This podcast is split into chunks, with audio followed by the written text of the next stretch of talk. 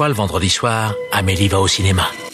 Encore Mais il vient deux fois par semaine maintenant celui-là Triste époque pour le cinéma. Vous trouvez ça normal Mais votre cinéma, votre cinéma, moi je trouve ça irrespirable Bah, j'en connais un qui va bien rigoler en lisant ça. Eh Daniel, explique-moi, c'est quoi le plan là? Je te demande pardon.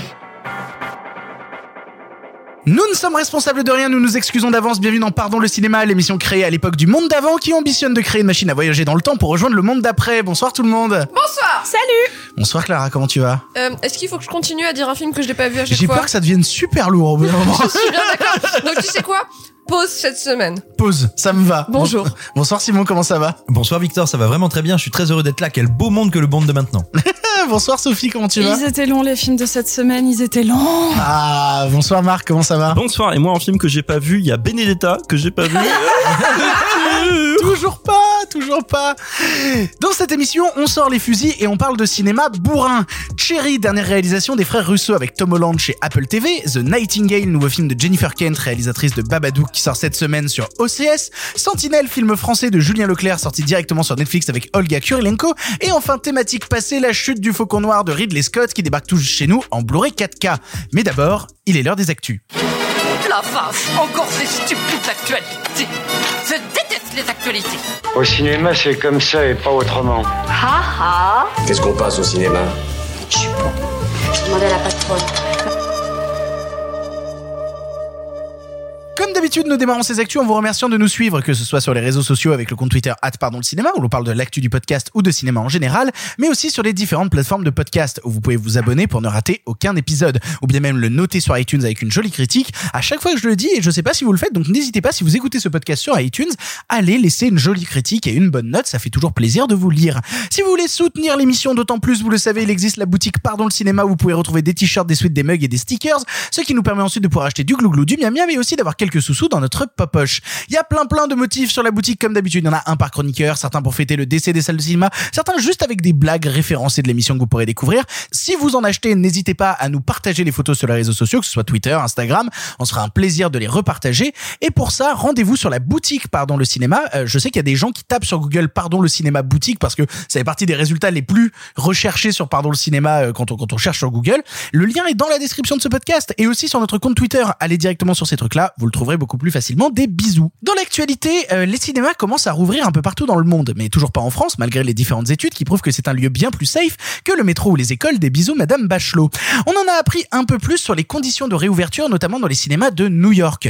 On parle là-bas de salles avec une capacité maximum de 25% et avec seulement 50 spectateurs maximum par salle, des sièges obligatoirement réservés à l'avance, scannés par QR code, mais où, il faut bien le dire, on a toujours le droit d'enlever le masque pour manger du popcorn ou des bretzels au fromage. On parle souvent d'une réouverture au plus vite en France, mais, est-ce que ça aiderait forcément beaucoup les distribs d'avoir une réouverture ici avec les mêmes conditions que là-bas? Je veux dire, seulement 25% des salles, 50 spectateurs max, c'est compliqué de faire des entrées, de rentabiliser avec ce truc-là. Oui. Merci. Euh, non, en fait, ce qui va être, euh, imaginons, on est dans un dans un univers un peu euh, qui, qui dit que les salles réouvrent avec ces jauges-là. Ce qui va être compliqué pour les distributeurs, c'est de savoir bah, quel film mettre à ce moment-là. Ils vont clairement pas avoir une démarche comme si euh, c'était euh, euh, jauge pleine euh, et que tout allait bien. On claque des doigts et tout va bien et on peut euh, on peut placer les gros films avec des grosses attentes histoire que les salles bah, euh, se remplissent de nouveau. Là, au final, est-ce que c'est pas ça va pas être une démarche Comme les derniers patrimoines.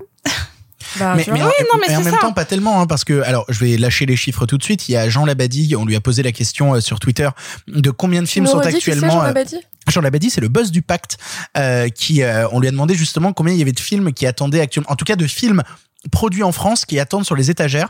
On parle de 250 films français et de 150 films internationaux. Il y a actuellement 400 films qui attendent sur les étagères qui sont terminés et cela ne compte pas les films dont la post-prod est en cours et ça ne compte pas les films dont le tournage est en cours. Il, il faut actuellement, ne serait-ce que pour les films produits en France, il faut en balancer 400 c'est l'enfer. C'est juste l'enfer sur c'est- Terre. c'est- C'est pour ça, ce que je soulevais, c'était comment, euh, si jamais on rouvre à demi-jauge, parmi cette, cette euh, pléiade de films, euh, Comment on choisit? comment on choisit? Est-ce que justement on sacrifie les plus faibles? Est-ce que euh, on va euh, au contraire mettre des films qui sont très puissants et qui vont malgré tout, même à demi-jauge, attirer beaucoup de monde? C'est une vraie stratégie économique à penser en amont. Je, suis tout à fait d'accord avec ce que tu viens de dire, Sophie. Moi, ce qui me terrifie, c'est que je pense qu'hélas, on n'en est pas là parce que au moment où nous enregistrons cette émission, il y a à peine plus d'une semaine. C'était le vendredi 4 mars. Euh, Il y avait une réunion qui était prévue de longue date, qui était prévue depuis le mois de décembre avec Rosine Bachelot, la ministre de la Culture, et on va dire les officiels, les professionnels de la profession, pour commencer à essayer d'y voir un petit peu clair sur le planning. Rosine Bachelot a trouvé plus intéressant de l'annuler au tout dernier moment pour aller faire des photos sur les sites où sont abattues les chaînes qui vont servir à refaire la toiture de Notre-Dame de Paris. Donc, si on en est là de ses priorités, si la vie du cinéma, la vie culturelle, la vie économique du cinéma, parce que le cinéma c'est quand même un maillage très important, c'est-à-dire que bah tu vas au ciné, avant tu vas boire un verre ou après tu vas manger un morceau ou alors tu achètes encore à bouffer dans ton cinéma. Bref, un cinéma c'est pas juste un ticket de cinéma économiquement. Et bien sûr on en est là. Si la ministre de la Culture a ce mépris souverain pour euh, des gens dont la profession est gravement menacée depuis maintenant des mois, depuis un an. Euh, je, je pense que hélas, on n'en est pas encore à se, à se préoccuper de comment faire l'agenda au moment de la réouverture. On en est encore à réussir- un peu à, à tordre le bras des personnes qui nous gouvernent et qui ont décidé que soumettre euh, ces gros branleurs de la culture n'était pas une mauvaise idée. Bah après, euh, la- la question est pas tant justement de, de, de est-ce que la ministre se préoccupe ou pas euh, de, du cinéma actuellement, parce qu'on a bien vu que non. Euh, moi, la question était plus que plus on attend, plus les films s'accumulent sur les étagères. Donc quoi qu'il arrive, à un moment, cette question-là va se poser. De, on a 400 films sur les étagères, qu'est-ce qu'on en fait? Et je j'ai vraiment l'impression que c'est un enfer potentiel. Et j'ai peur que si on le fait avec les mêmes conditions qu'à New York au début, donc avec 25% seulement de capacité dans les salles, Donc 50 personnes, hein, c'est-à-dire que même une salle qui fait euh, 1000 personnes, il y a 50 personnes dedans. exactement, ce serait l'enfer sur Terre. Pour euh, répondre un peu à ça et pour rebondir sur ce que disait Sophie, déjà avant tout, ça, euh, on va dire que ça met en première ligne un des métiers euh, du cinéma et des salles, c'est celui de programmateur, parce que les les le- les programmateurs, ce sont les gens qui se retrouvent devant des catalogues de films de plein de distributeurs différents qui leur sont soumis et qui vont décider que tel film du pacte va passer pendant X jours ou semaines à telle heure ou sur X horaires différents et tel film de euh, des Jokers ne va avoir que euh, euh, trois séances par-ci vo- voilà. Et donc c'est un métier qui est absolument capital parce que c'est un métier qui décide entre guillemets de la vie et de la mort des, des des films mais pour le meilleur on va dire de la vie. Donc ça va mettre ces gens-là en première ligne qui vont être soumis donc évidemment à beaucoup de tensions. Et ensuite de l'autre côté il faut aussi se dire que bon déjà en général donc euh, tu dis 250 films mais en même temps c'est normal parce qu'en France on produit et coproduit parce que ça compte aussi les coproductions 250 films par an et ça relance le débat est-ce qu'on produit trop etc Là, il vient Ça, de dire 400. Hein. Oui, 250 parce films. qu'en total avec les films internationaux. Oui, oui, bien avec sûr, les mais films c'est internationaux 250 Mais- FR, 150 mais- copro. mais donc ça relance le de nouveau hein, ça vient s'ajouter au débat qui existe depuis longtemps est-ce qu'on produit trop est-ce qu'on produit comme il faut? Bon c'est un autre débat mais n'empêche que ça se rajoute quand même dessus ensuite deuxième chose c'est que euh, la question du remplissage des salles je crois que en France le chiffre est à vérifier Euh, je vous dis ça de tête mais c'est dans les chiffres du CNC donc si je dis une bêtise vous pouvez tout de suite aller vérifier dans les, chi- les chiffres du CNC je crois que le taux de remplissage des salles par film par séance en France est quelque chose comme sur les films ce qu'on appelle frais, hein, les, films récents, je crois que c'est quelque chose comme 32. Je crois que euh, 32 ou 35 spectateurs par séance, par film, frais, en... Oui, mais la séance du jeudi après-midi à 16h, elle est vide. Les séances du samedi, elles sont toutes pleines. Non mais exactement. Donc vois, et le enfin- lundi matin à 10h, il y a personne. Mais mais ce que je veux dire c'est que ces obligations peuvent aussi on imagine dans un meilleur des mondes, peut-être que la population sur les séances surchargées pourra se décharger sur euh, d'autres séances parce que peut-être que euh, peut-être que la crise a aussi euh, irrigué euh, tu vois mais là je parle au pif hein, mais peut-être que la crise et peut-être que le télétravail permettra aussi euh, des flexibilités un peu différentes là-dessus et sur les temps de loisirs et sur les temps passés au cinéma. J'en sais rien, c'est des des pistes en l'air. C'est juste que de toute façon, moi j'ai j'ai euh, la question est donc est-ce qu'il y a autant de gens prévus qui vont retourner au cinéma? Voilà, c'est la sempiternelle question. Maintenant, quels films vont en pâtir? Est-ce qu'on va avoir que des gros blockbusters? Mais il y a plus de gros blockbusters, il y en a plus au moins aussi qu'avant. Est-ce qu'il va y avoir que des grosses comédies? CF euh, le débat qu'on a eu la semaine dernière ou il y a deux semaines, je me rappelle plus euh, euh, là-dessus. Bah, mais Après, il y a des films, on en parlait euh, hors micro, mais il y a des films qui commencent à se décharger sur les plateformes, il y a notamment, le euh, déchargement sur les plateformes. notamment Madame Claude, qui devait être un film en salle, où il y avait eu justement euh, de l'argent du CNC à l'intérieur, de l'argent de la région et tout, et Netflix a remboursé tous ces coûts-là et a récupéré le film pour une plateforme et il sortira euh, début avril. Donc, euh, on risque aussi d'avoir ce truc-là, mais on peut pas le faire pour 400 films. On peut pas le faire pour 400 films, c'est pas possible. on le fait déjà pour 400 films, on sort déjà 400 films par an. Sauf que là, là, t'imagines que ça va arriver d'un coup un mercredi, sauf que ça va pas être le cas. Ça va être échelonné, il y a des films qui vont jamais sortir, a qui vont se retrouver en DVD, ça va être injuste et cruel comme ça l'est d'habitude, d'ailleurs, juste ça va l'être un peu plus que d'habitude. Mais c'est déjà comme ça toute l'année. Il y a déjà toute l'année, je t'ai dit, il y a 250 films français ou coproductions françaises qui sortent par an. C'est déjà le cas. Sauf que là, oui, c'est sur les étagères, mais ça va permettre une sorte de ouais, de, de tri qui va être cruel. Mais il y a beaucoup de films aussi. Sur ces 250 films, combien il y a de films qui sont distribués sur trois salles? Oui, c'est pas faux. Sans compter que moi, je serais assez curieux de savoir, même si bien sûr les tournages ont repris, quelle est la proportion de tournage qui a repris. C'est-à-dire qu'il va aussi y avoir un moment où il faudra, paradoxalement, par, par rapport à ce qu'on vient de dire, aussi sans doute interagir avec une pénurie, avec un ventre creux. Et en réalité, il y a des films qui vont, si j'ose dire, reprendre de la valeur du fait qu'à un moment, bah, on en aura tourné beaucoup moins quand même et qu'il va bien falloir occuper les espaces. Alors oui, comment est-ce qu'on fait pour sub pour subvenir? Comment est-ce qu'on fait pour avoir de la liquidité? Ce sont de vraies questions. Elles vont être comme comme tu le disais Marc, sans doute cruelles pour certains acteurs économiques. Néanmoins, je pense qu'on aurait tort de se dire mon Dieu, cet embouteillage est un problème en soi. Non, parce que cet embouteillage va aussi être suivi par un moment de pénurie, donc on peut s'équilibrer. Et, et dernière chose, après, et de nouveau, je sais qu'on se répète, on dit ça à chaque fois, mais c'est aussi là où il y a beaucoup de gens de, du milieu qui attendent que euh, le CNC fasse ce qui s'appelle médiation, donc c'est-à-dire que le CNC se mette au carrefour des gens qui ont des intérêts économiques là-dedans, c'est toujours des histoires de gros sous hein, évidemment, mais euh, et que le CNC fasse, fasse médiation sur, euh, bah voilà, les sorties à venir, sur les mois, les mois qui, qui vont venir. À un moment, euh, et puis est-ce que va y avoir, euh, tu en avais déjà parlé dans une émission, est-ce que maintenant que euh, on est quasiment sûr que les salles ne rouvriront pas en avril, enfin, je pense qu'on peut le dire. C'est compliqué actuellement. Tu vois, est-ce qu'à un moment, je sais que, enfin, je sais, je pense savoir que euh, Gaumont envisageait de ressortir un film comme Adieu les cons. Est-ce que vraiment maintenant, euh, si les salles rouvrent, mettons, en juin, en avril, je pense qu'ils étaient chauds à le faire. Est-ce qu'ils le feront pour juin? Est-ce que les autres distributeurs qui voulaient ressortir des films qui ont été un peu fauchés en cours de vie Ça dépend des Césars, ça aussi, à mon avis. C'est-à-dire que si Adieu les Ça dépend des Césars. Mais tu vois, si Adieu les comprend, euh, ce qui ce qui a l'air de se profiler en prend beaucoup. Tu vois, c'est-à-dire que tu vas pas ne pas ressortir le film qui a pris euh, 10 Césars, quoi. Ok. Autre actualité, on va reparler de Canal Plus et de plateforme SVOD, car oui, la guerre est déclarée. Sur le côté droit du ring, ah ouais, ouais c'est très très très joli ça. Sur le côté droit du ring, Canal Plus menace et fait la tronche en disant qu'ils vont devenir une plateforme à Ça ressemble 100%. pas à Canal Plus de menacer. euh, non, mais non. C'est vrai que c'est assez rare comme comportement, c'est vrai. Donc euh, bah, du coup, je me suis perdu. Canal Plus je- menace et fait la tronche en disant qu'ils vont devenir une plateforme à 100% pour ne plus avoir à investir 160 millions par an dans le cinéma quand Netflix n'en sort que 25. Sur le côté gauche du ring, une centaine de cinéastes refusent de signer le décret SMAD sur les plateformes de SVOD, dont notamment Audiard, Clapiche ou Agnès Jaoui, car ils ont peur pour l'écosystème du cinéma français. Et au milieu de tout ça, il y a Vincent Maraval qui déclare que tous ces réals sont des idiots utiles du système, cédant à de vulgaires chantages de Bolloré sans même s'en apercevoir. T'as- T'as pas dit qui était Vincent Maraval, qui est, qui est Euh, notre tweetos, qui- qui, est un tweetos. qui est un tweetos C'est effectivement. sa principale activité. Euh, principale activité. Deuxième activité, il, il fait des trucs chez Wild Bunch. Euh, mais sinon, à côté de ça, il tweet énormément et il tweet des trucs absolument merveilleux. Euh, et du coup, bah, il, il est un peu rentré dans le, le lard parce que c'est le méga bordel. C'est le méga bordel utiles, actuellement. il a dit ça Il a dit les idiots utiles de Bolloré. Incroyable les idiots utiles comme van. Je vais lui piquer. Ouais, Monsieur oui. Maraval, je vous mais- aime beaucoup. Surtout C'est quand. Pardon, excuse-moi. Euh, non, je sais pas s'il faut le garder, je m'en vais. Idiot- L'idiot utile, c'est un terme de politique qui vient plutôt de la politique marxiste, en fait, traditionnellement. L'idiot utile, c'est le lumpen prolétariat. C'est celui qui, enfin là, je, je- là, il faut pas le garder parce que j'ai vraiment fait une énorme simplification. Les gens qui connaissent le truc vont, vont Je me la tomber dessus. garderai pour que Non. tu te fasses allumer sur les réseaux. Fils de Babel.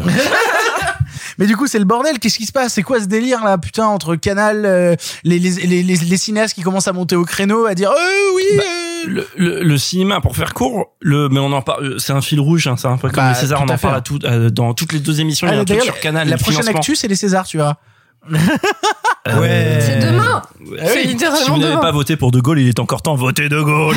Euh, bref, euh, non, mais pour, euh, je, je crois qu'on l'a dit un, un milliard de fois dans cette émission, mais le, le cinéma français repose beaucoup, pas intégralement, bien sûr, il y a beaucoup de, mais repose beaucoup sur le poids que repose économiquement euh, Canal et la division cinéma Studio Canal dans dans le cinéma depuis une trentaine d'années notamment parce qu'il y a une trentaine d'années il s'avère que les chaînes de cinéma sont rentrées en financement massif bah les chaînes de cinéma les chaînes de télé pardon sont rentrées en financement massif sur le cinéma dont Studio Canal en tête qui paye des blindes pour produire et passer les films en À partir de 8 mois, en gros, là, ça casse, Plutôt. c'est 8 mois. en premier et donc il paye excessivement plus cher euh, pour ce droit, pour cette jouissance, euh, qui a permis pendant très longtemps à Canal d'être ce que c'était dans les années 90 et 2000, une chaîne avec des abonnés, euh, une chaîne euh, à la fois payante, très populaire, de sport, enfin voilà. Euh, et donc bah bah bah là c'est quelque chose qui est remis sur le tapis. euh, et le problème c'est que euh, comment dire, comme toutes les autres dépendances, euh, c'est le moment où on se pose la question sur est-ce que c'est une dépendance saine, est-ce que c'est une dépendance qui peut euh, permettre, enfin, est-ce que voilà, est-ce qu'on se booste les et qu'on se ou qu'on se bouche les yeux et qu'on se dit bah écoutez tout tout va bien pour ces 30 dernières années, est-ce qu'on continue comme ça? Parce que c'est vrai que c'est un problème aussi c'est de l'autre côté Studio Canal a produit et coproduit euh, plein de films formidables mais en même temps, il y a ça crée aussi une dépendance qui fait que si Studio Canal retirait ses billes ou si Studio Canal décidait de les investir différemment, en effet, ça, ça pose problème. En tout cas, les, les cinéastes qui montent au créneau actuellement euh, parlent justement d'une peur pour le métier. euh, si jamais euh, Canal euh, sortait de la boucle, ou en tout cas dépensait moins d'argent dans le cinéma français, j'ai l'impression que ça fait peur aux cinéastes. Là où, par exemple, euh, bah, Maraval, qui quand même s'occupe de Wild Bunch, lui dit vous êtes tous des cons, arrêtez de céder au chantage de Bolloré. Il y a quand même justement une, di- une dichotomie dans les propos, quoi. Bah oui, mais, mais je, je me rappelle plus. T'as des chiffres ou pas tout à l'heure de ce qu'ils investissaient Canal? Euh, Canal, ils investissent 160 millions par an, alors que Netflix en sort 25. Voilà.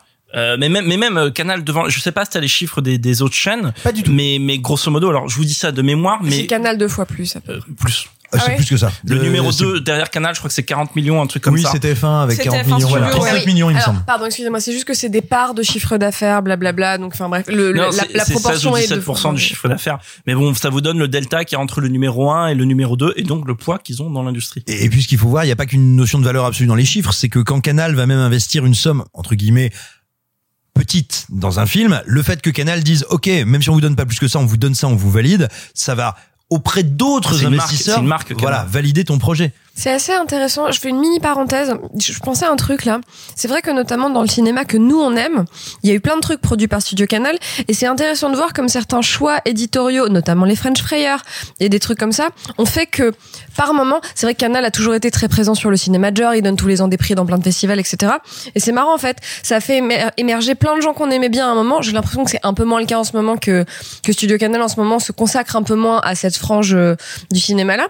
Mais c'est marrant en fait, il y a des moments où des choix éditoriaux ont été faits et qui m'ont fait euh, vraiment euh, euh, briller l'exception culturelle à la française d'une façon d'un éclat qui qui nous sied, on va dire Oui, ça comme ça. fait, tout à fait. Donc euh, voilà. Moi, je, pense plusieurs choses. Tout d'abord, n'oublions pas que Canal est une chaîne privée. Hein, ça n'a, elle n'appartient en rien, euh, on va dire, à l'audiovisuel public. Et donc, il faut bien prendre en compte un truc, c'est que si Canal, chaîne privée, veut trouver un moyen ou veut tordre un peu le bras de l'État pour sortir de ce système ou voilà se retrouver dans une situation où ils investissent beaucoup moins, ils y arriveront. Donc, essayer de se dire on négocie, on essaye de leur donner ça s'ils demandent ça et, euh, et on, on prête un peu le flanc à ce qu'ils veulent et machin. Mais comme le dit euh, euh, co- comme le dit Maraval, c'est-à-dire euh, on va dire en gros essayer absolument de conserver le statu quo. Je pense que c'est une erreur parce qu'à terme ce statu quo se brisera et que voilà si Canal veut sortir de la situation actuelle, ils finiront par le faire, soit progressivement, soit d'un coup d'un seul, mais se battre pour conserver le statu quo, c'est dangereux. Faut réfléchir à comment est-ce qu'on fait pour en créer un autre. Tout simplement parce que le système du cinéma français,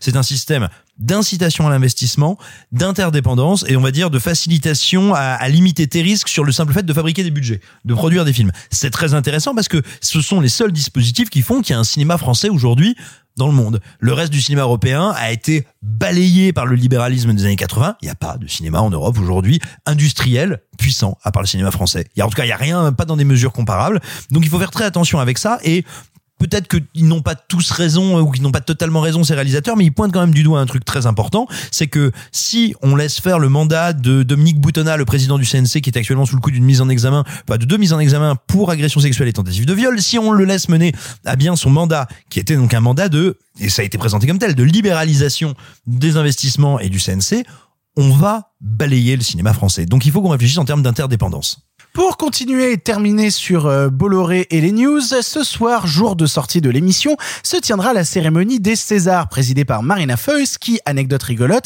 est payée en visibilité, mais pas en argent, là où par exemple Florence Foresti avait touché plus de 100 000 euros l'année dernière.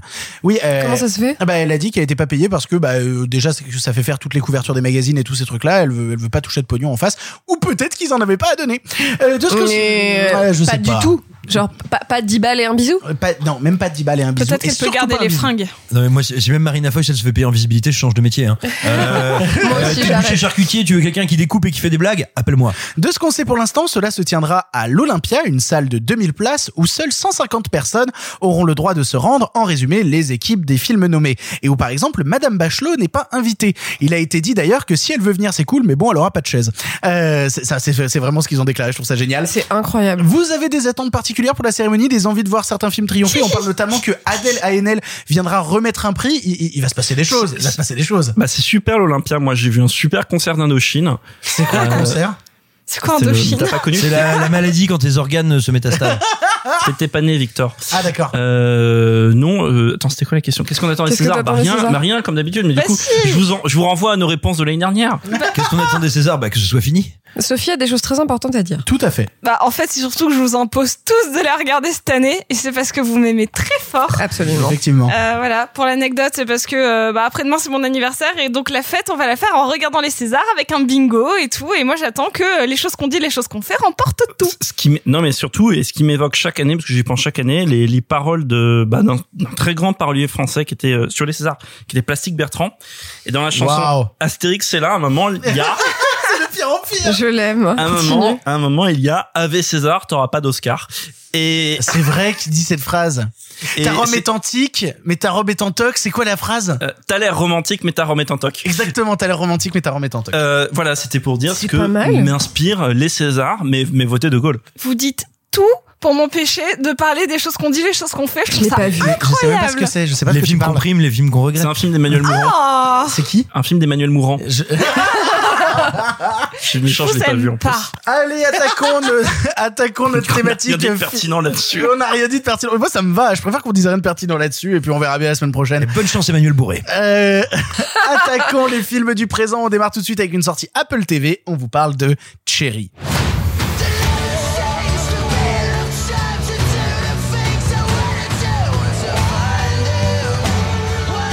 You're gonna make it through this. I love you. Can you look back to when you met the one you loved the most? And remember exactly how it was? What you saw in her that made you say, yes, this is what I came here for.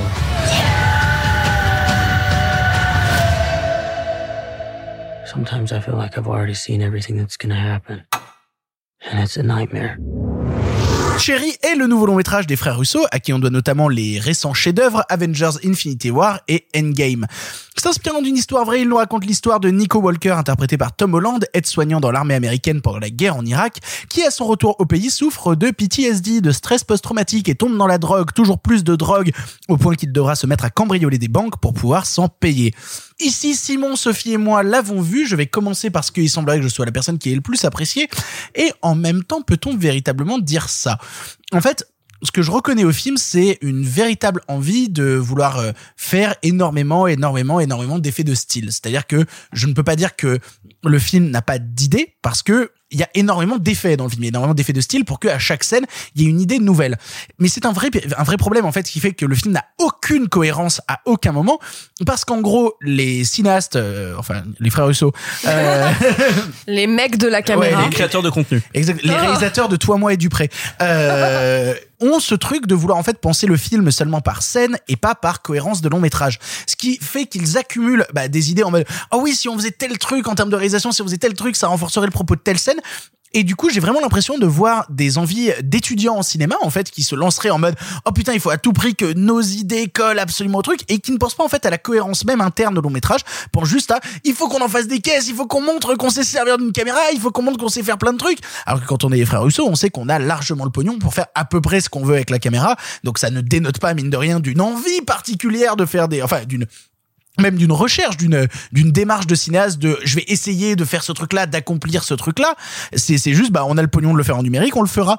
Et du coup bah je je dois, pas m'empêcher de me dire que bah ça dure 2h20 ce qui est beaucoup trop long, ce qui est véritablement beaucoup trop long, euh, et que bah on a en plus un, un film qui est épuisant parce que il me rappelle en fait tous ces films qu'on qu'on décrit un petit peu comme du cinéma très adolescent, c'est-à-dire ces films qu'on a découverts à l'adolescence et qu'on a peur de revoir aujourd'hui. Notamment, moi, je pense à des films que j'ai énormément aimés à l'adolescence, comme Mister Nobody, euh, que j'ai très envie de revoir. Et en même temps, je peux pas m'empêcher de me dire que si je le revois, ça va briser un truc de mon adolescence. Garden State. Euh, et bah oui, c'est ça. Ou même euh, Requiem for a Dream, ou même d'autres choses comme ça. Moi ça m'a rappelé Trainspotting, tu vois. Genre, Et, et bah du coup, voilà, moi j'ai très peur de revoir ces films-là parce que je me dis, c'est des trucs qui te font kiffer à 16-17 ans parce que quand tu les regardes, tu te dis, Hum, il y a plein d'idées, c'est génial. Sauf que au final, quand tu le regardes en essayant de prendre un petit peu de recul, tu te dis bah que c'est c'est pas parce qu'il y a des idées qu'il y a du cinéma. C'est pas parce qu'il y a des idées qu'il y a un film. Et c'est pas parce que tu le penses en termes de scène que ça fait un truc intéressant. Et je ne fais pas partie des gens comme euh, Marc Moquin parce qu'on en a discuté vis-à-vis du Quel sujet. bâtard. Euh, qui qui ont Contamine dit tes grands non, morts. non mais c'est vrai que tu m'as dit c'est pas parce qu'il y a des idées que c'est du cinéma C'est vrai, je te l'ai dit. et moi je pense mine de rien Attendez, que ça en termes de on a un chat? Et moi je peux pas m'empêcher de me dire mine de rien que euh, réussir à trouver toutes ces idées réussir à avoir cette pensée de oh, on fera tel truc et tout ça dénote peut-être pas d'une envie de cinéma mais d'une certaine inventivité de l'esprit d'une d'un certain travail d'inventivité de l'esprit tu vois Victor, moi j'ai pas vu le film, Oui, donc je, ne peux te croire que sur parole et vous croire que sur parole. Mais ce que tu dis, c'est moi tel que parce que je le vois souvent dans d'autres films qui sont un peu du même genre, genre des, des réalisateurs de grosses machines qui font des films un peu arty. Ouais. Tu peux le faire en, en imitant n'importe quel film que tu vois. Euh, ah tout à fait tu fais juste de voir des films et dire bah la caméra est penchée, je le prends dans ce film-là, je penche la caméra. tout à fait non je, je suis tout à fait d'accord mais C'est je pas peux- de l'inventivité, juste tu l'as vu ailleurs, tu le refais. mais mais c'est pas le sentiment que ça m'a fait Ok, non mais, d'accord, je, juste je pose la question. Moi personnellement, quand je regarde Chéri, je peux pas m'empêcher de me dire que c'est un film très adolescent et très oubliable, qui va peut-être marquer une génération. Et pour cause, euh, je trouve que euh, Tom Holland s'en sort très bien parce qu'au bout d'un moment, il faut le dire que Tom Holland est un bon comédien et que même quand on regarde des films pas bons avec lui, euh, ou Genre même des le films- diable tout le temps. Ta mère euh, crève, crève, crève, Crève, crève. crève, crève Ah ouais. Ah ouais, euh, le diable tout le temps, c'est vraiment super. C'est super. Euh, on va se battre. Euh, mais il n'empêche que, que, que- que Tom Holland a prouvé plus d'une fois qu'il était un super comédien et que euh, hors des productions justement MCU ou quoi que ce soit, il était capable de faire des choses vraiment superbes et vraiment touchantes. Il n'empêche que voilà, je peux pas empêcher de me dire devant Cherry que c'est euh, c'est pas c'est pas un film en fait. C'est plein d'idées, c'est plein d'envies, mais c'est pas un film. Et donc du coup, avoir ce sentiment de surplus de tout, tout, tout, tout, tout, trop, trop, trop, trop, trop pendant 2h20, ça donne juste un truc criard et épuisant qui m'a euh, qui, qui m'a fatigué. Cherry m'a fatigué. Mais je laisse la parole à Sophie. Sophie, toi, qu'est-ce que tu as pensé de Cherry Alors, ça a été long et douloureux. Bah, c'est ce que je disais. ouais. Et, euh, et en fait, premier point, quand tu fais un film à chapitre, surtout quand tu fais un épilogue, Mais même ça, le coup du film à chapitre, c'est super adolescent. C'est super adolescent, mais genre vraiment quand j'ai vu épilogue, à la fin, je me suis dit, mais mec, au pluriel du coup, euh, pour Mex. mex, pour pour faire un épilogue, bah il faut avoir eu une histoire avant en fait. Enfin, tu peux pas faire une espèce de conclusion quand t'as raconté du rien pendant deux heures, parce que surtout c'était long. Mon premier mariage. Ouais, sur, je, je te crois sur parole, tu vois. euh, alors, c'est We Live in a Society, le film, euh, à partir de... euh, je- l'histoire est horrible en soi. Vraiment, euh, l'histoire... euh, je- je C'est une histoire vraie. hein. Et elle est horrible.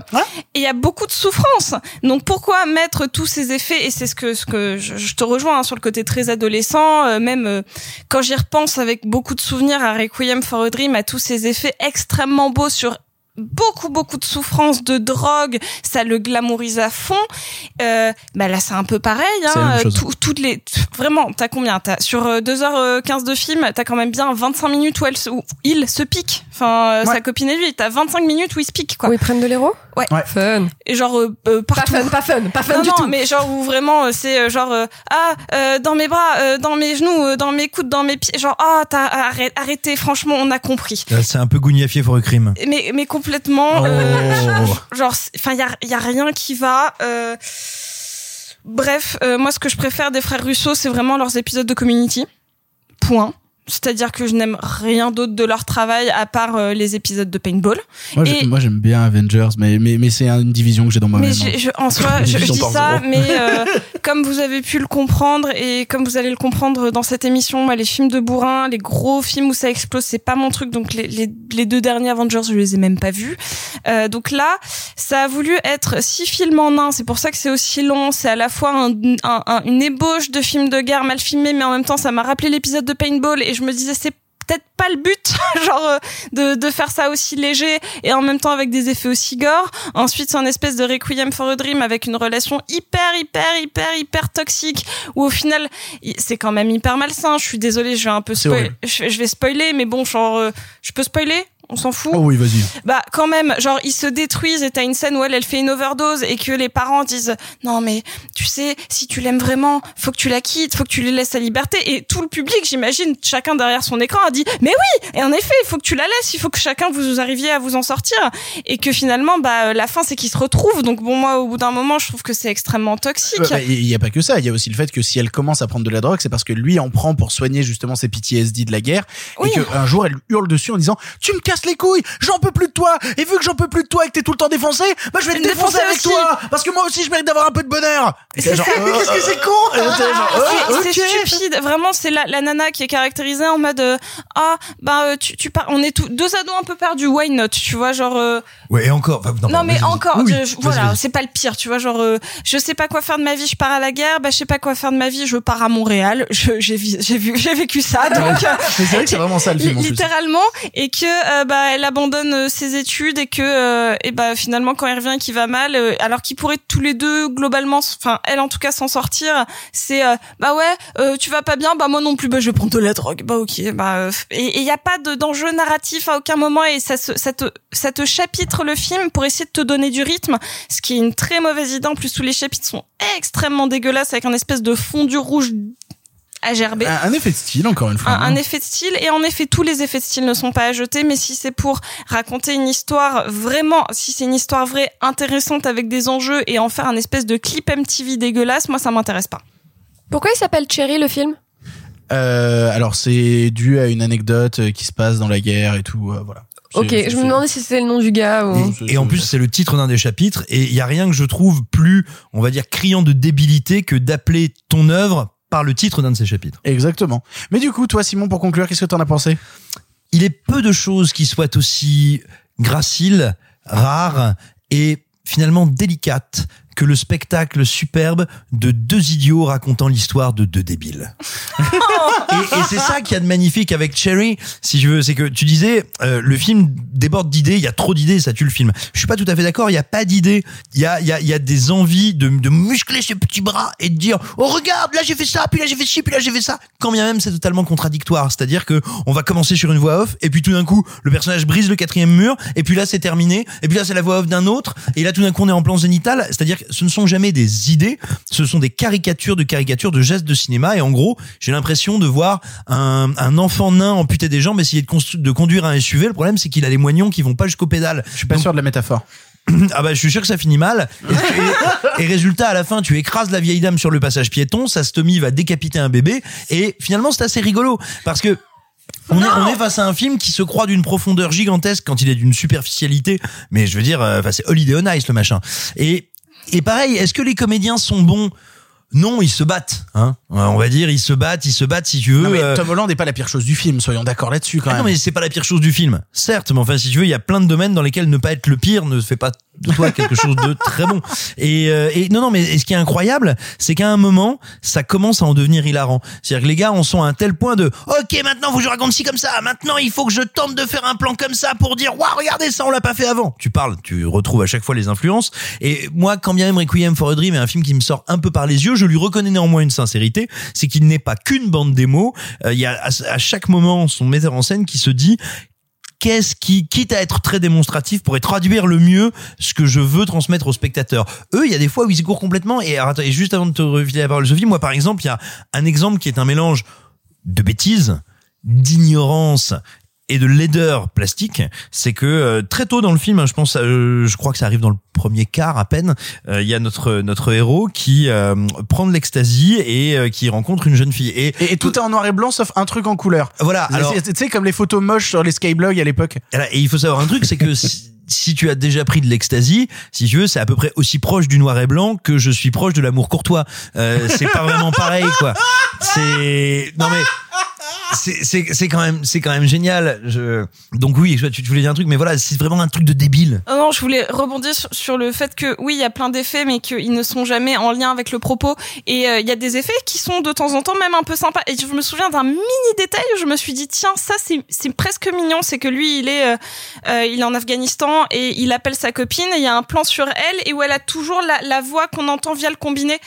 euh, sur ses lèvres à elle et je me suis dit Ça, ça c'est une idée pas con. Voilà je me suis dit tiens j'ai jamais vu ça c'est con hein sur deux quoi, ça témoigne qu'ils sont très loin. Exactement. C'est pas mal. C'est genre vrai, mais le truc c'est que ça dure une phrase, que c'est pas bien exploité et que c'est entrecoupé de deux trucs qui sont beaucoup plus tape à l'œil et donc ça, ça, ça s'efface. Ce qui est En dommage. fait, les- ça manque de subtilité. Les, les- les- les Exactement. petits effets subtils et intéressants sont noyés par une, une démarche de gros œuvre en mode. ah, bah, bah, bah, Parce qu'on est d'accord, ça c'est une idée plutôt mignonne. Ouais, c'est une idée plutôt mignonne, Une ouais. idée qui marche. Oui, mais si elle est pour transmettre, comme tu dis, si elle est pour transmettre un message, là, le seul truc qu'elle transmet, c'est genre, eh, t'as vu? On est loin. Mais c'est ça, c'est dommage. Tout est dommage. Question. J'ai pas vu le film, mais est-ce que sans cette avalanche d'effets parfaitement lourdeaux, est-ce que le film est mieux? Est-ce que le film est moins bien? Enfin voilà, vous êtes en train de dire que globalement le film se s'égare dans un trop plein de formes stupides. S'ils avaient fait une forme plus classique, est-ce que c'est, est-ce que ça, enfin voilà, que- Non, parce qu'on que la seule chose qu'il a à te dire, c'est que la guerre, c'est pas très cool et prendre de la drogue, ça pique. C'est vraiment We Live in a Society le film. quoi. Ouais, donc euh, même le propos de En fait, il aurait, il aurait fallu faire un, un scénario, euh, euh, soit, enfin, je, je sais même pas comment adapter cette histoire de manière à ce qu'elle en devienne euh, touchante et subtile sans être dans un gros pathos. Bah, disons qu'en fait le, le, le gars qui est actuellement en prison, euh, qui euh, qui est le héros du film dans, dans la vraie vie, Ah, donc il est pas vraiment sorti. a- apparaît-il aidé à la création du film. Donc forcément que ça, lui, s'est pas retrouvé dans une situation à dire euh, condamnez-moi et mettez-moi euh, et met- mettez-moi dans la merde. Non, au contraire, je préfère être un héros, un héros qui est tombé au combat. Voilà. Marc, tu veux parler de Billy Lynn du coup, histoire de remonter un peu? Tu sais que j'y pensais? Bah oui, sans blague. Non mais parce C'est que quand mais j'ai pas vu le film mais quand tu, comme tu parlais de PTSD etc de mecs qui mais euh, non mais je sais pas si on en parle à part voyez si, si, euh, vas-y, c'est super Billy Lynn. euh, tout le monde a vu ici Billy Lynn Oui, moi je l'ai vu et je l'ai vu en 60 images par seconde et c'est alors moi je moi je l'ai pas vu en soi mais tu l'as vu en 3D ou pas? Non, parce, qu'il qu'en paraît fait, que c'est encore autre chose c'est en soit 3D 60 images par seconde, soit 3D euh, sur le Blu-ray 4K et du coup ouais, franchement ça m'a cassé la gueule en 60 alors moi je l'ai vu malheureusement en, en 24 images par seconde. Donc donc Billy Lynn je fais très rapide pour, pourquoi d'ailleurs c'est moi qui en parle? Mais merci Clara de m'avoir euh, donné la parole mais bref euh, film que Ang Lee a fait il y a euh, 4 ou 5 ans euh, qui est un film voilà qui parle d'un retour d'un héros au pays qui vit pas très bien euh, bah, pas très bien de revenir au pays qui a vu des choses pas très nettes et qui va avoir du mal à, à remettre les pieds sur terre par rapport à, à ses amis à sa famille et sa sœur qui est interprétée par Kristen Stewart Et il y a Vin Diesel dans le film. il y a Vin Diesel et- qui est un des plus beaux rôles de sa carrière. c'est la un même bon année, rôle de Vin la, Diesel. la même année, la même année, le mec faisait ça et Triple X3. Et je crois qu'il avait la réplique la plus débile du siècle dans Triple X3 et qu'il avait les plus jolis dialogues possibles dans. euh, C'est vrai qu'il est très très très et, et dans donc tout ça pour dire, voyez Billy Lynn parce que je sais pas combien de personnes écoutent le podcast, beaucoup en fait. Je sais pas combien de personnes écoutent le podcast, mais vous avez certainement pas vu Billy Lynn parce que stati- statistiquement, vous l'avez certainement pas vu vu le nombre d'entrées qu'il a fait, qui était bazardé en salle. Euh, mais donc, euh, ouais, non, tout ce que j'ai à vous dire, c'est voyez Billy Lynn. Pourquoi j'en parle, je sais pas. Mais C'est vachement bien. Mais Et que ça voyez- parce que c'est vrai que qu'en fait, quand je vous écoutais en parler, je me C'est disais. c'est le grand film, enfin récent dans les dans les trucs très contemporains, dans les trucs d'il y a quelques années. C'est ça le grand film, le film de ouf sur le PTSD et sur les soldats américains qui reviennent. Et Et sur la tout- mise en scène. Voilà. Qui a l'idée de mise en scène. Attends, Oui, et surtout sûr. tout ce que vous essayez de dire sur ce que le film essaie de traduire en mise en scène par les divers effets de style tape à l'œil entre la caméra, le montage, le son, machin truc, qui sont vraiment les mises en scène euh, page 1, chapitre 1, euh, et que le film traduit dans la mise en scène en elle-même du film qui est très conventionnelle, si vous voulez, dans Billy Lynn, mais avec un procédé technique que moi du coup je n'ai pas vu, donc j'ai raté une partie du film, mais qui change tout. Et les Destiny Child. Vous l'aurez compris, on n'est pas très fan de Cherry qui est disponible actuellement sur Apple TV, mais Billy Lynn est disponible lui en Blu-ray 4K et si vous achetez l'édition Blu-ray 4K, euh, 4K, Blu-ray 4K, euh, vous aurez euh, à la fois sur le Blu-ray 4K la version 60 images par seconde qui est absolument folle et le Blu-ray 3D. Donc euh, c'est l'un ou l'autre hélas, mais ça reste quand même très intéressant. On va changer complètement de registre maintenant et parler d'un film qui frappe aussi pas mal là où il faut frapper puisqu'il s'agit de The Nightingale. I wish, I wish, I wish in vain.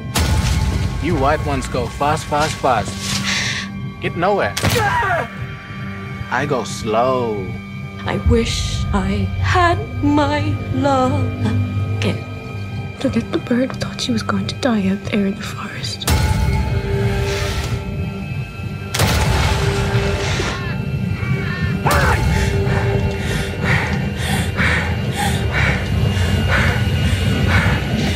Suddenly, she was free. The Nightingale est le deuxième long métrage de Jennifer Kent, sept ans après Mr. Babadook. Passé à la Mostra de Venise en 2018, il arrive enfin chez nous sur OCS cette semaine et le 15 avril en DVD et Blu-ray chez Condor Film. Dans la pure veine des films Rape and Revenge, il nous raconte l'histoire de Claire, une jeune irlandaise poursuivant à travers la Tasmanie un officier britannique afin de se venger des actes qu'il a commis contre elle et sa famille avec pour seul guide un aborigène. On l'a tous vu ici, on avait très hâte de vous en parler. Sophie, c'est toi qui commences, qu'est-ce que tu en as pensé? Il y a beaucoup de films qui font leur communication. Je pense à beaucoup de sauts notamment ou Hostel en mode c'est le film avec la scène la plus violente, la scène la plus gore et où c'est un vrai argument euh, euh, marketing commercial pour inciter les jeunes gens à aller voir quelque chose de transgressif. Je vous le dis avec vraiment toute mon honnêteté, la pire scène que j'ai vue au cinéma de ma vie est dans The Nightingale et je ne le dis pas pour vous inciter à le voir, mais au contraire pour que pour une fois vous ayez vraiment la précaution. Ce n'est pas un film euh, qui est accessible, ce n'est pas un film agréable, c'est un film violent, c'est un film froid, clinique, euh, qui raconte beaucoup de choses à la fois euh, sur euh, le colonialisme en Tasmanie et euh, qui euh, qui va suivre le portrait euh, d'une, enfin dans un premier lieu d'une jeune femme qui s'appelle Claire, euh, qui euh, qui se voit euh, infliger les, les pires souffrances et les pires choses. Et euh, donc le film est un rape and revenge. Donc je ne vous spoil rien en vous disant qu'elle se fait euh, violer, mais euh, pas qu'une fois et dans les, les pires conditions du monde. Euh, vraiment, j'ai jamais vu ça au cinéma. C'est- C'est-à-dire que c'est la, la scène la plus traumatisante euh, en euh, bientôt 30 ans d'existence. Et euh, je voudrais souligner, il y a plein de choses à dire sur le film. Je voudrais surtout saluer la performance de l'actrice qui s'appelle euh, Ailing Franciosi si je dis pas de bêtises et si je le prononce bien, qui, pour faire ce film, a été accompagnée par une psychologue qui, pendant trois mois, l'a accompagnée euh, dans des euh, centres pour accompagner des femmes battues et des femmes violées euh, pour qu'elles parlent de leurs symptômes de PTSD, justement, afin qu'elles qu'elles comprennent comment euh, surviennent les différentes étapes de deuil, de volonté de vengeance, etc. Moi, je vais vraiment me focuser sur ça, même si ça raconte beaucoup de choses, notamment euh, sur la volonté de, de, de revanche et de violence face au colonialisme. Moi, je vais vraiment me focuser sur ça parce que j'ai envie que d'autres parlent de ce sujet-là en particulier. Et je trouve que Jennifer Kent est une euh, immense réalisatrice. Euh, Babadook était déjà quelque chose qui m'avait euh, cassé la gueule, notamment par son aspect froid et comment elle avait réussi dans un film pour le coup qui était fantastique alors que celui-là ne l'est pas, même s'il en emprunte euh, le vocabulaire, avait réussi à créer donc une des scènes qui m'avait le plus marqué euh, outre hérédité, euh, qui était juste celle d'un petit garçon qui hurle dans une voiture et qui est à te taper la tête contre les murs tellement tu as envie de crever. Et là, tout le film est fait sur cette violence interne qui vient te broyer les organes tellement tu es à la fois en empathie, tellement tu trouves que la violence est insoutenable. Je trouve que c'est un grand geste de cinéma de filmer ça avec autant de froideur, que ce soit dans l'image ou dans la alors, il y a aucune monotonie de jeu, mais il y a une espèce de constante. C'est-à-dire qu'elle ne va pas créer, comme dans beaucoup de films, des respirations, ou sinon elles sont tellement courtes que tu n'as vraiment pas le temps euh, de respirer. C'est un film qui te fait suffoquer. Et euh, c'est vraiment euh, l'une des, euh, des plus grandes... expériences, je vais appeler ça une expérience parce que c'est une des plus grandes expériences en termes de ressenti et d'empathie que j'ai eu la chance de vivre. Euh, Est-ce que j'ai passé un bon moment? Non. Est-ce que je le reverrai? Certainement pas.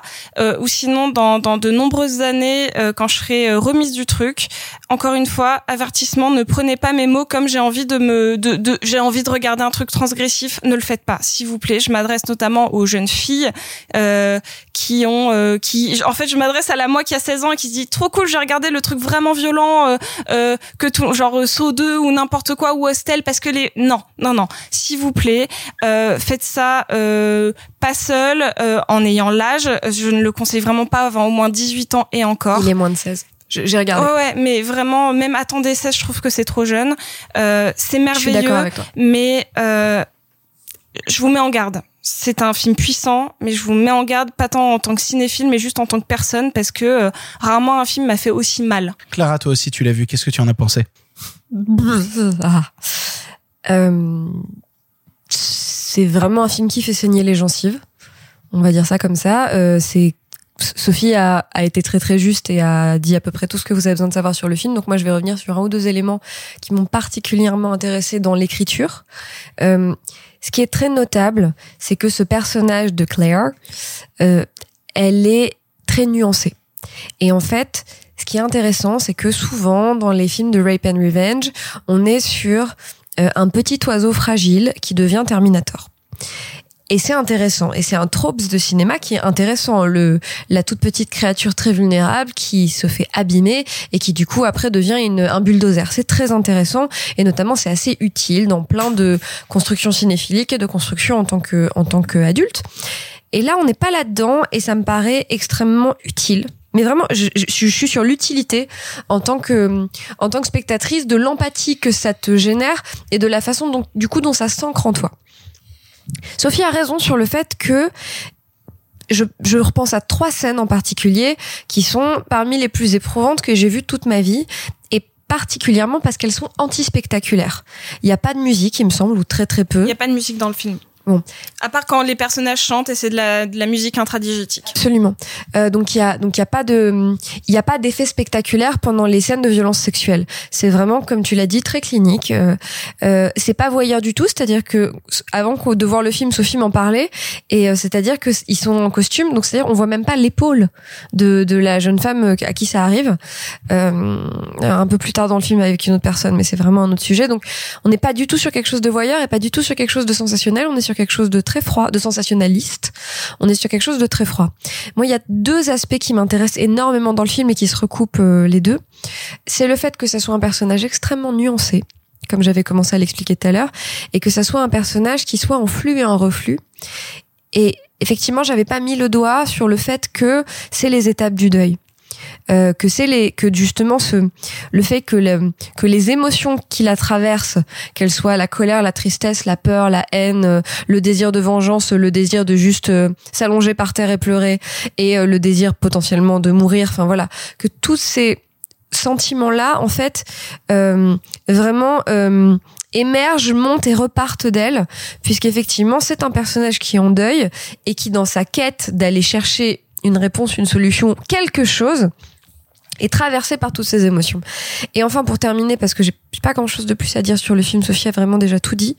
Euh, et je vraiment, je, je, je, je vais me permettre de, de, de, de confirmer Sophie sur le fait qu'il faut être prêt à le voir. C'est pas un truc à voir à la légère euh, samedi soir, euh, Youpla. Euh, donc voilà, il y a cet aspect également est très intéressant cet aspect très nuancé du personnage, c'est-à-dire que c'est le personnage principal féminin, la protagoniste, euh, du fait de cette, de toutes ces émotions qu'elle ressent en fait, et jamais une énorme badass qui va botter des culs. C'est pas ça. On n'est pas là-dedans, et justement, ça rend toute sa démarche et toute la narration beaucoup plus réaliste et pas le bon mot mais en tout cas beaucoup plus euh, tangible Beaucoup plus humaine, en fait, tout simplement. non, mais beaucoup plus humaine, mais j'y crois, en fait. C'est-à-dire que j'imagine que cette histoire a potentiellement pu se passer et que quelqu'un de très courageux, et pas quelqu'un de courageux comme dans un film d'action, mais quelqu'un de cour- elle est courageuse comme dans la vie.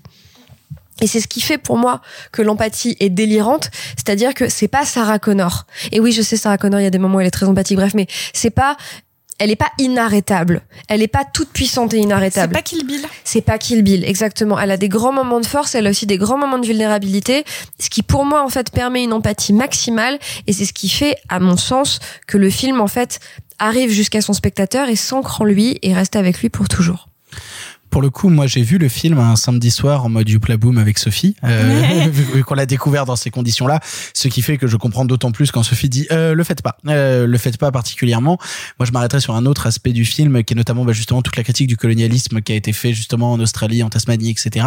Parce que euh, tout le long du film, le personnage de Claire est accompagné d'un aborigène, et ce qui est absolument passionnant, c'est justement la rencontre entre ces deux personnages-là, c'est-à-dire que on a une femme qui a été humiliée, qui a été euh, qui qui a été dans les pires circonstances avec justement cette armée britannique, et on a cet aborigène qui est justement traité lui aussi de la pire manière, et c'est marrant de voir comment tous les deux commencent à s'apprivoiser, ou à la base justement ils se rendent pas compte qu'ils sont tous les deux victimes d'un d'un même système, d'un même système oppressif absolument horrible. Ils se rejettent l'un l'autre, soit par peur, soit par domination, soit par toutes ces choses-là.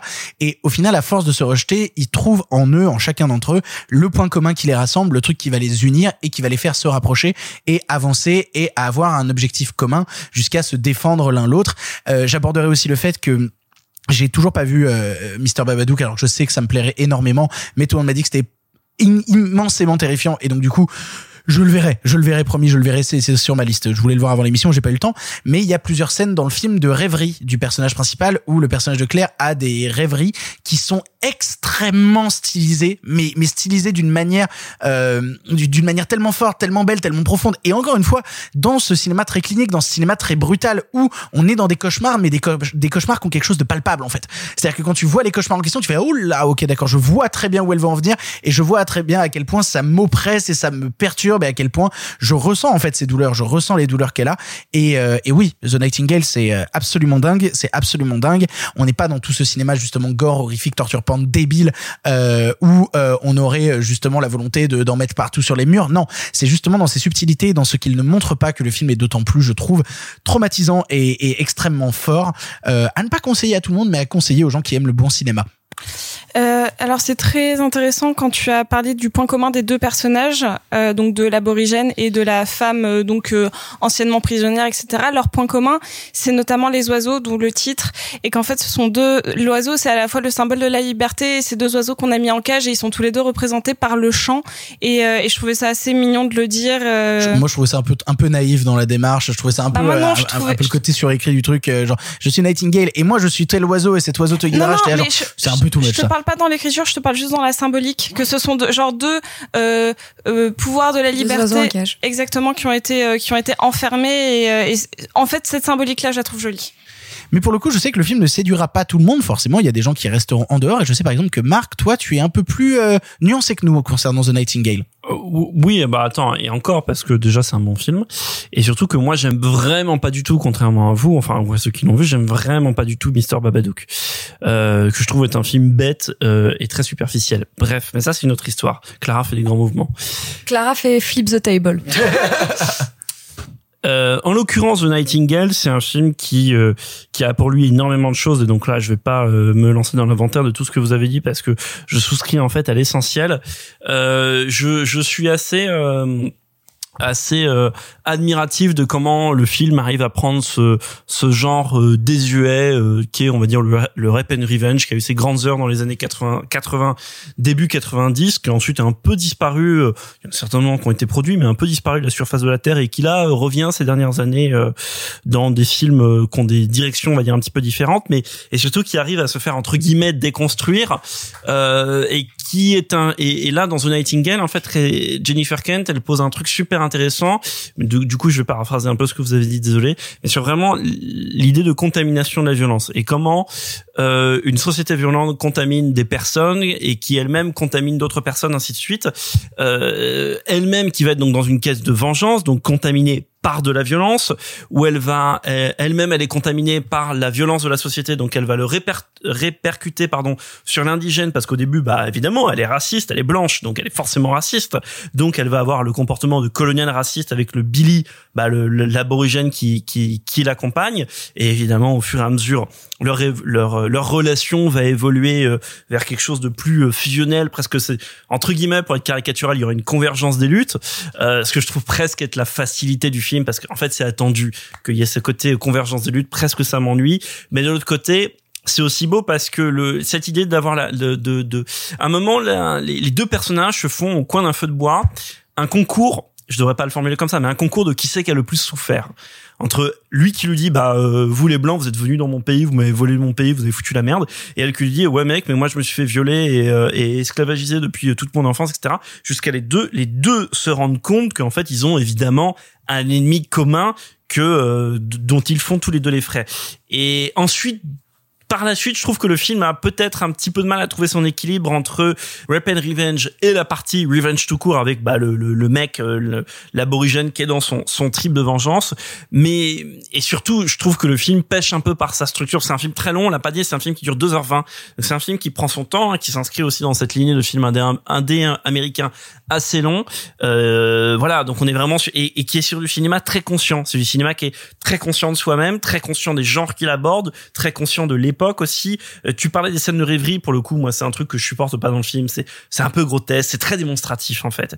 Et, ce qui m'ennuie, c'est que le reste du film est un peu au-dessus de ça et ce côté démonstratif du cauchemar euh, est pour moi un peu en dessous de ce que propose le film à côté, notamment dans ces scènes de vengeance extrêmement violentes, en particulier une. Il y a la fameuse scène d'agression dont vous avez parlé, mais il y a un moment plus tard, évidemment, une des vengeances tant attendues où il y a un officier euh, britannique qui euh, prend cher cher on va dire ça comme ça, et qui était qui est une qui est un moment absolument cathartique et dont la catharsis est dérangeante à la fois pour nous spectateurs et à la fois pour l'héroïne et pour l'aborigène qui vient de la voir euh, faire ce qu'elle a ce qu'elle a fait.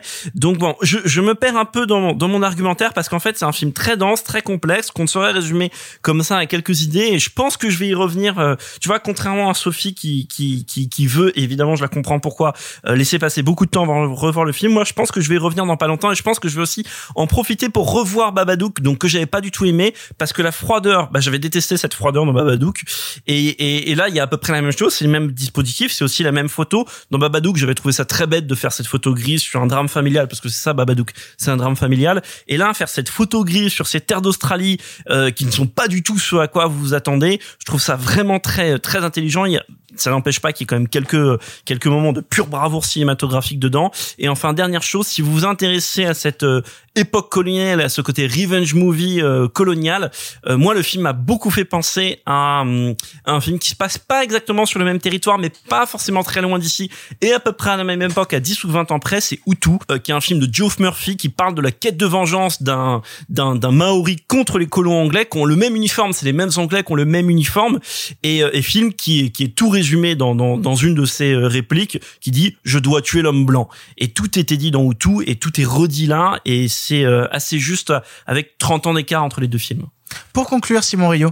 Quel grand putain de film. Euh, moi, j'avais eu la, la chance de travailler au bonus du Blu-ray de Mr. Babadook, donc de rencontrer Jennifer Kent et de bosser avec elle. C'est une cinéaste qui est passionnante. Moi, j'ai beaucoup apprécié Mr. Babadook et je me souviens, j'avais eu très peur quand elle avait évoqué justement, je sais pas où elle en était à ce moment-là de Nightingale. Je crois qu'elle était, il me semble me souvenir qu'elle était sur le point de le tourner et j'avais eu un peu peur parce que je m'étais dit, avec sa mise en scène de Babadook, avec ce qui me semble être son style, faire un rape and revenge, ça va être compliqué. Et en fait, non, pas du tout, parce que c'est un Rape and Revenge qui a toutes les qualités que vous avez déjà citées, qui me semble en fait le font complètement sortir de ce sous-genre, parce qu'il faut quand même rappeler que c'est un sous-genre qui est très voyeuriste. En réalité, dans les années 70-80, euh, si on regarde I Spit on Your Grave, très masculin, qui est une bonne excuse pour des spectateurs masculins pour voir un film euh, assez dégueulasse finalement. En revanche, voilà, il me semble que de la manière dont elle l'utilise, on sort en fait complètement de ce cadre-là et on va partir euh, dans un pur délire mystique et métaphorique sur la naissance d'une nation. La naissance d'une nation qui est une terre opprimée, qui est une terre quand même assez particulière parce que c'est une colonie pénitentiaire. Il n'y a pas seulement une opposition entre, euh, peu importe qu'on parle de blanc ou pas, mais entre colons et colonisés, il y a des dominants, il y a littéralement des prisonniers qui sont en situation de, de servage et encore en dessous des gens qui sont des natifs. Et tout ça est une espèce de mélange, je dirais, contre nature, contre nature dans la violence et dans l'inhumanité qui, qui contraint euh, les hommes à, à subir et dans l'horreur qui se propage.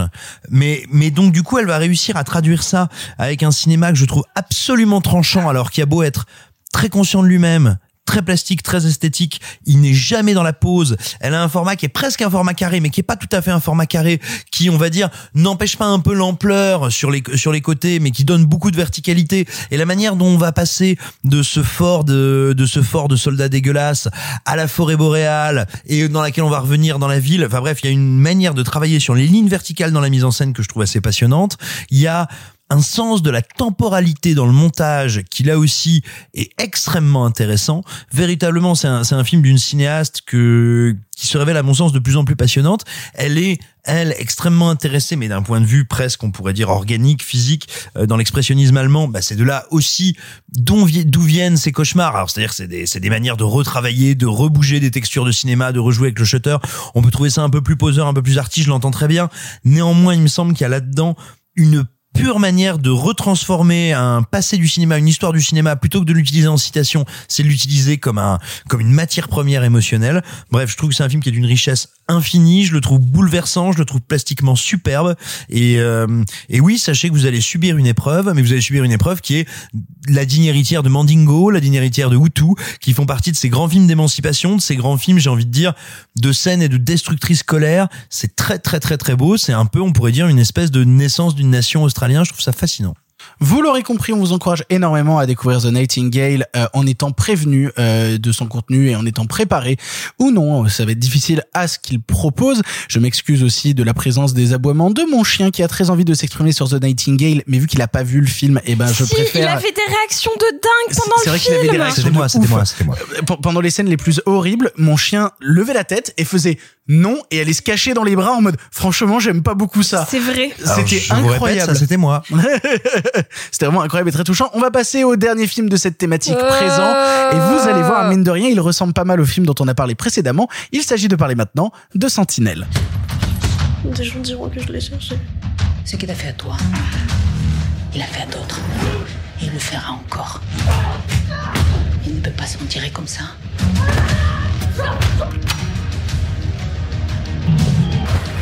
Qui es-tu Il sera jugé, je vous le promets. Non. Il va payer pour ce qu'il a fait.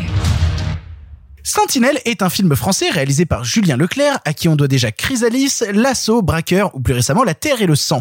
Sorti directement sur Netflix, c'est un peu le subtil mélange de Cherry et The Nightingale, puisqu'il s'agit d'un film qui parle de militaires subissant un stress post-traumatique et qu'en plus, c'est un rape and Il est revenge. retombé sur ses pieds. Euh, eh, malin, hein Ça insulte tout le monde en même temps, c'est Je génial. trouve ça super. Ici, c'est Olga Kurilenko travaillant pour l'opération Sentinelle à Nice qui va devoir se battre pour venger sa sœur, violée par des méchants très russes et très riches. Et bien entendu, bah rien va se passer comme prévu. On l'a tous vu. Simon, c'est toi qui commence. T'as pensé quoi de Sentinelle? J'en ai pensé. Ah putain, Déjà, il a, il a pensé. c'est incroyable déjà. Plus que ça m'arrive pas tous les jours, tu sais. Je- J'en ai pensé que euh, il est une des choses que je tiens à à protéger, à oui, c'est ça, à protéger dans ma vie que Protéger je et servir? pas tout à fait, mais une, une petite chose que je garde en moi, tu sais, à la manière d'une petite bougie dont je ne voudrais pas que la flamme s'éteigne, c'est la charité chrétienne. Et et par charité chrétienne, je ne mentionnerai pas la mise en scène qui est souvent défaillante. Par charité chrétienne, je ne m'arrêterai pas sur le montage qui a ce, cette merveilleuse ressemblance avec le gruyère qui on y trouve une quantité de trous. Euh, je ne reviendrai pas non plus sur la vraisemblance des différentes situations qui sont à peu près comparables à celles d'une sextape d'Elephant Man. C'est-à-dire que tu te dis c'est sûrement quelqu'un de maquillé, a priori ça casse. Euh, et, et donc tout simplement, j'en resterai à une chose. Le film a énormément de faiblesses, mais moi il m'attrape littéralement au charme. Je fais partie de ces gens qui ont été absolument mais bouleversés, et je- j'emploie le terme à dessein, bouleversés par Olga Kurilenko dans To the Wonder. Il y a, il y a quelques autres films, notamment dans La Brume récemment, où elle était excellente aussi. Je pense que c'est une comédienne assez formidable, qui a une aura proprement incroyable. Dans les traducteurs aussi? Je trouve que c'est une comédienne assez formidable. Dans Room. Je trouve que c'est une comédienne assez formidable, euh, proprement incroyable, véritablement qui est euh, qui, qui, qui est souvent mal employée. Je soupçonne son agent de lui vouloir énormément de mal. Néanmoins, je trouve voilà véritablement que c'est une actrice solaire, qu'elle a un charisme assez impressionnant, qu'elle a une manière d'occuper d'occuper l'espace qui est euh, bah, d'autant plus frappante que il faut quand même pas déconner hein, elle fait 30 kilos tout mouillé et dans les scènes d'action enfin je veux dire moi qui ai le, le, le physique d'une ablette neurasthénique tu vois je pense que je peux me battre avec Olga Kurylenko il y a pas de problème. Et donc c'est dire bien.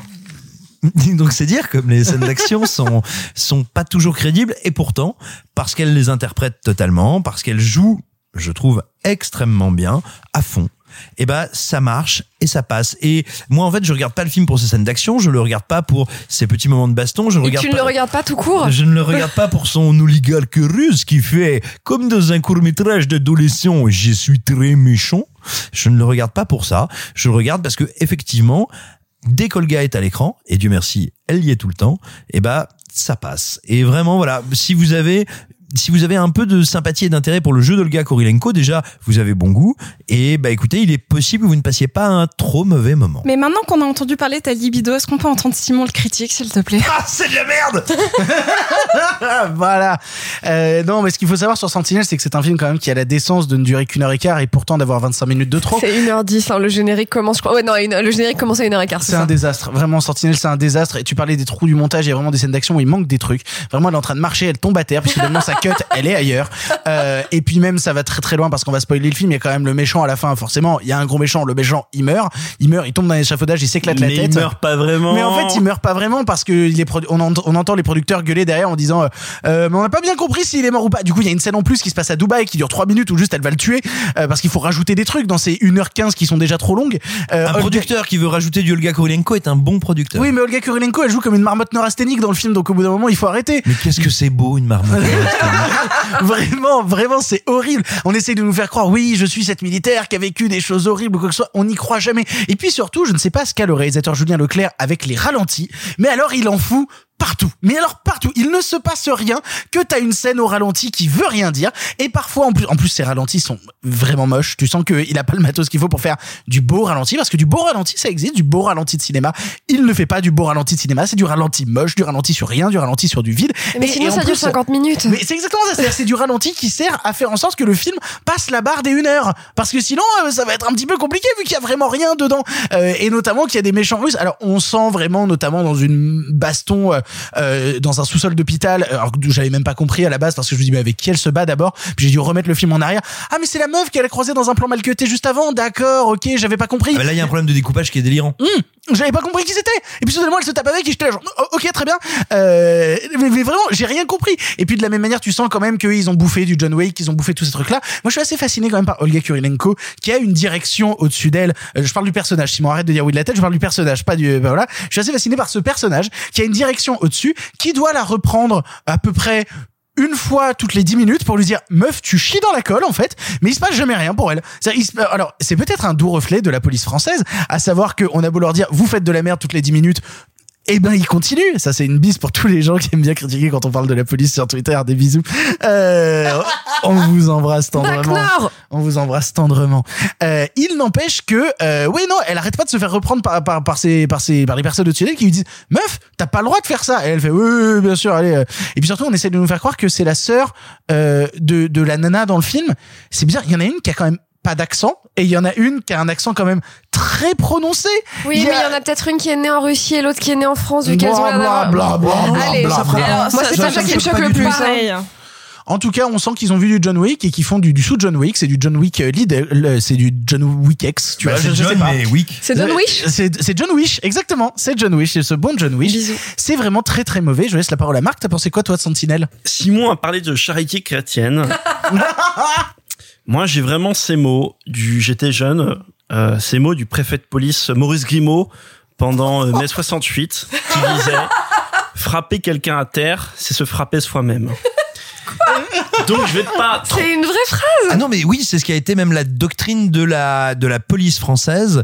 Euh, C'était après mai 68 en réalité, mais, mais c'est ce qui a fondé la, la, la doctrine du maintien de l'ordre en France jusqu'à ce qu'un certain euh, François Hollande puis Emmanuel Macron se disent eh, balèque, on les nique. Tout ça pour dire que je On vais va encore avoir des problèmes sur Non, Twitter. hein. Je vais faire rapide et je vais pas trop en faire sur ce film qui n'a vraiment malheureusement rien pour lui à part une bonne idée parce que évidemment quelle bonne idée entre et là je suis absolument sérieux quelle bonne idée d'aller filmer de faire un film sur les mecs qui font les mecs et les meufs qui font l'opération Sentinelle ces mecs et ces meufs qui reviennent d'Afghanistan ou parfois qui n'y sont même jamais allés ou on s'en fiche mais qui sont là avec des armes automatiques dans la rue avec ce faux rythme de marche. Vous les avez forcément vus si vous habitez en grande ville Paris Lyon ou ailleurs ou Nice en l'occurrence où ils marchent avec ce faux rythme très lentement avec ce regard radar et il voit rien et en même temps il faut qu'il voit tout et il va jamais rien se passer. Évidemment qu'il ne se passe rien. Jusqu'au jour où mais il y a même pas ce jour où euh, dans, dans euh, Sentinelle là n'est pas la, là n'est pas la question. Donc évidemment que c'est un film qui a un potentiel super fort qu'il exploite pas hein, je sais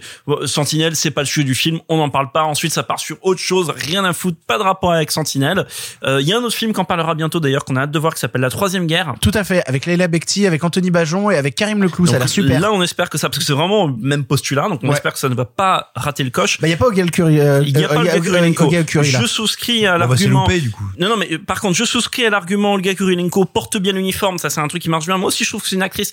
Je ne sais pas si c'est une bonne actrice, mais c'est Tu une sais actrice. que c'est une actrice. Mais non, mais c'est sur- surtout une actrice charismatique, ce qui est déjà pas mal. Et surtout, elle porte. Non, mais elle porte bien l'uniforme. Moi, Quand je tu- l'adore dans Hitman de Xavier Agence. Toi, fais gaffe à ta gueule. non mais quand tu la vois là sur la sur euh, sur la promenade avec son tri, son famas, etc., son béret et sa gueule machin, il y a un truc qui marche bien dans ces scènes-là, dans les scènes en civil, c'est un peu la cata. Mais mais mais mais ça marche bien. Maintenant, c'est un film qui ne tient à aucun moment ses, ses promesses, qui n'est même pas intéressant sur ce qu'il raconte sur les militaires. Il y a pas de vie militaire. Il y a pas de militaire dans le film. De toute façon, il y a pas de vie militaire. Il y a rien. Il y a aucun souci de réalisme. On rentre comme on veut dans une armurerie comme ça pour les voler des armes, pour en sortir avec un sac d'armes. Rien à foutre. Parce qu'il la kiffe. Non C'est mais, tout, hein. non mais voilà, parce qu'il l'inkiffe, mais c'est un film qui a été fait vraiment en dépit. Et je suis pas là à, à, à, à être absolument un nerd du réalisme sur il faut que les films soient comme ça. Mais à moi, il y a une question de bon sens. Aujourd'hui, on est quand même dans un monde où les gens ont vu beaucoup d'images de l'armée, ou ont à peu près une idée de comment les choses se passent dans l'armée. De la même manière qu'on ne revient pas d'Afghanistan comme ça euh, pour être euh, ensuite euh, téléporté sur une mission Vigie Pirate euh, à Nice. Ça se passe pas comme ça, même s'il y a plein de problèmes dans l'armée française. Et du coup, ça me permet de veux juste faire une parenthèse. En fait, je vais plutôt dire ça. Deux, trois films qui disent des trucs intéressants sur l'armée française euh, sans forcément être sur Sentinelle. Un, c'est un très beau film qui s'appelle Voir du pays des Sœurs Coulin qui est sorti il y a deux trois ans et qui parle de ces militaires français qui reviennent d'Afghanistan et qui passent par un sas de décompression, donc une sorte de séjour dans un hôtel 5 étoiles où ils vont avoir des bah, Il passe trois jours au Club Med, hein, voilà, littéralement. trois jours au kilomètre, soit rien faire, soit subir bah, des stages psychologiques un peu hardcore pour euh, bah voilà ce qui faire sortir ce qu'ils ont vécu, soit un film dont on qu'on peut rapprocher un peu de Sentinelle, c'est Maryland euh, de Alice Winocourt. Maryland, c'est quoi? Un mec, un, un Mathias Schoenaerts qui est dans l'armée, qui souffre de PTSD et qui va il va se faire jeter de l'armée, mais il va devenir garde du corps, garde du corps paranoïaque de euh, Diane Kruger et, et qui est un film qui met absolument tout ça en scène, tout ce que fait Sentinelle et qui ensuite se transforme en film d'action super bourrin. Donc, comme Sentinelle, si vous voulez, c'est le même film, Opération Sentinelle mise à part, c'est super. Voyez, euh, voyez euh, Maryland, Maryland. de, de, de Alice, Alice. Et euh, bon, bref, ça vous fait déjà deux super recos de l'armée française. Tiens, si dernière petite reco de l'armée française, mais là c'est plus l'armée en général, parce qu'en France on n'a jamais trop su quoi faire de comment filmer l'armée française. C'est le super Les Combattants. Voyez Les Combattants, Ah oui. euh, qui est un très beau film de Thomas Caillet, je crois, euh, dont on a hâte de voir les, les, les prochains accomplissements au cinéma. Et avec Adèle Haenel. Et avec Adèle Haenel, mais qui est absolument formidable dedans. Bref, Les Sentinelles, ça n'a vraiment rien pour, euh, ça n'a vraiment rien pour lui. C'est un film de gâchis, euh, et en témoigne cette scène d'ouverture vraiment pitoyable qui se passe en Afghanistan, Syrie. en Syrie, Euh. Syrie. En- Territoire en guerre quelconque. qui se passe sur le ouais. théâtre des opérations, Ouais. euh, qui est vraiment, vraiment, mais, mais, mais, mais qui a tout ce que vient de critiquer Victor, c'est-à-dire euh, d'un côté euh, l'autre côté de chip, de l'autre côté le ralenti, Oui. vraiment, enfin c'est et c'est dégueulasse. Euh, donc non, c'est en effet. Alors après, je souscris à l'argument de, de, de, de Simon. Ouais, Olga. Bon, ça me fait un point en plus sur 20, c'est pas beaucoup. Sophie, toi, t'adores le cinéma bourrin. Qu'est-ce que t'as pensé de Sentinelle? Non, euh, alors plein de choses m'énervent et euh, notamment un truc où je pense qu'on va y aller en duo avec Clara sur celui-là, J'adore. euh, qui est putain dès qu'il y a une nana qui souffre et qu'il faut qu'on se venge, Elle est dès- lesbienne. Non non non, on la viole, On la viole. on la viole. il y a vraiment ce truc où faire souffrir un mec, tu peux lui péter la gueule ou violer sa meuf. Faire souffrir une meuf, c'est tu la violes. Il- Alors, alors qu'en plus, elle se fait péter la gueule. Moi, je pensais qu'elle s'était juste fait péter la Non, gueule dans le film et, et ça suffisait comme ça, postulat. ça serait le même film si elle s'était juste fait péter juste la gueule. ce serait le même Oui, film. n'importe quoi. On aurait, euh, comme d'autres films, tué son chien. Enfin, peu importe en John vrai. Wick, on tue John son Wick. chien. On tue son chien. Là, elle se fait violer. Et euh, bon, déjà, ça, je vais mettre des gros gros guillemets, l'élég- l'élégance de ne pas le montrer. Mais euh, le film, C'est vrai. Ni, ni peut-être les moyens. Peut-être. Mais en tout cas, s'il y a bien un truc que le film n'a pas, c'est de l'élégance. Ce qui arrive à mon deuxième point, euh, c'est la pire caractérisation euh, de sexualité d'un personnage.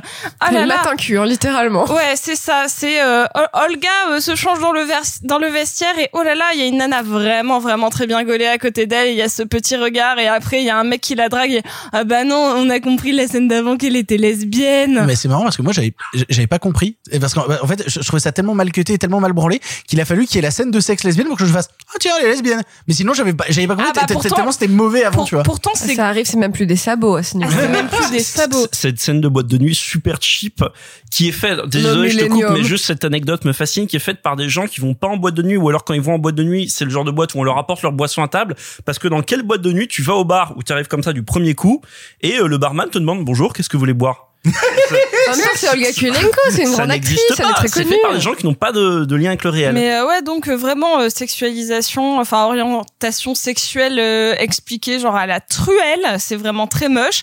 Et pareil, Et ça ne sert à rien ça dans le ne- film. Ça ne sert à rien dans le film. Je pense vraiment que c'est juste un prétexte pour lui mettre une scène où elle est toute nue avec une autre fille.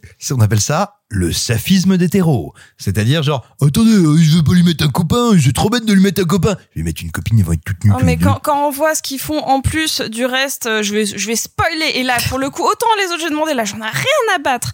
C'est-à-dire qu'on se demande qui est-ce qui a euh, violé la sœur et que vraiment t'as cette scène de révélation. J'adore que ça vous fasse rire. Vraiment, ça me fait plaisir parce que tu as donc euh, C'est un petit diamant, je l'ai bouffé. Voilà, c'est ça. C'est genre insérer euh, euh, méchant russe aléatoire euh, qui dit euh, ouais, euh, j'aurais bien aimé que ce soit mon fils qui viole ta sœur, euh, sauf que mon fils il est pédé, donc c'est moi. Et quand Genre- je dis d'hétéro, c'est-à-dire que l'homosexualité féminine, c'est gratifiant, c'est bien, c'est joli, ça fait des jolies images, c'est sexy. Par Ah, mais- contre, homosexualité masculine, c'est horrible, il faut violer pour Vous- compenser. vous- moi, j'ai trouvé Kenneth Branagh très bien dans cette scène.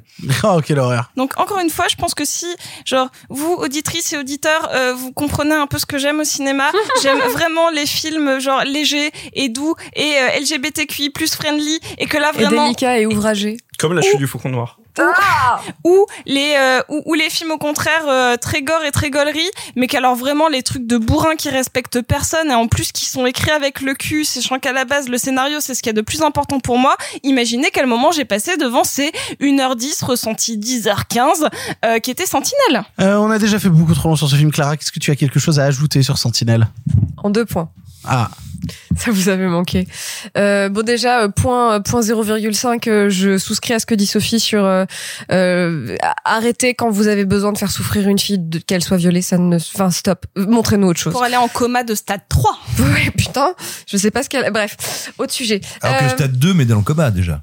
Stade 2, c'est pas une émission très. Bref, autre sujet. Deux choses. La première, c'est que c'est un film qui parle pas de l'opération Sentinelle, mais ça, Marc en a un peu parlé, donc c'est bête. Euh, voilà, c'est un film qui s'appelle Sentinelle, qui ne parle pas de l'opération Sentinelle. Et deuxième point, je suis embêtée parce que vous avez tout dit sur le film, donc je vais parler d'autre chose. C'est mon petit privilège de dernière.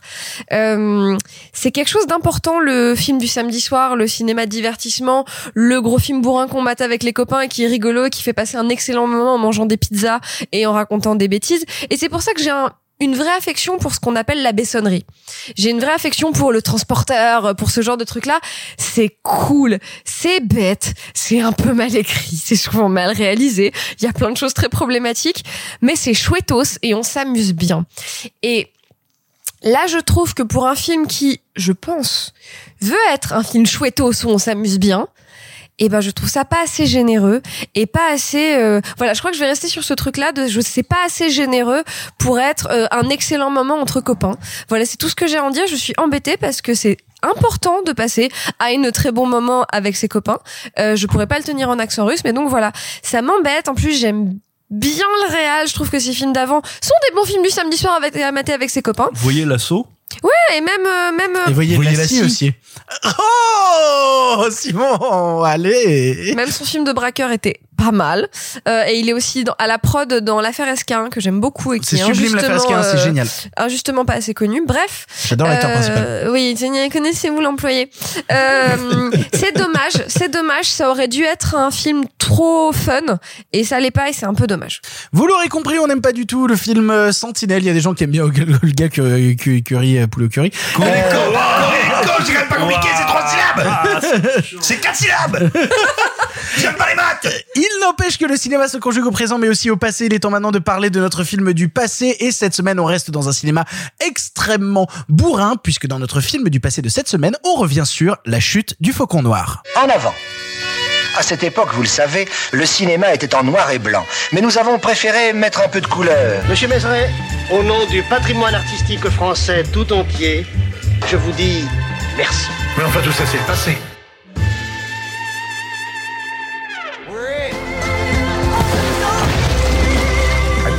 Do it. It's what you do right now that makes a difference. People ask me, why do you do it, man? They want to understand it's about the men next to you. Don't let that man crawl! Somebody help that man! That's all it is. No one gets left behind, you know that.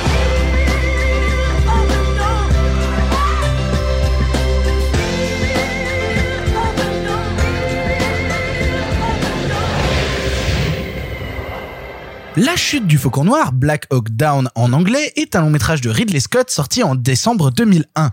Tiré du livre Black Hawk Down, A Story of Modern War de Mark Boden, relatant les combats qui se sont tenus à Mogadiscio en Somalie le 3 octobre 1993, on y suivra une tonne de militaires américains bien décidés à arrêter à tout prix le général Mohamed Farah Aidid, ayant attaqué avec sa milice les forces de l'ONU.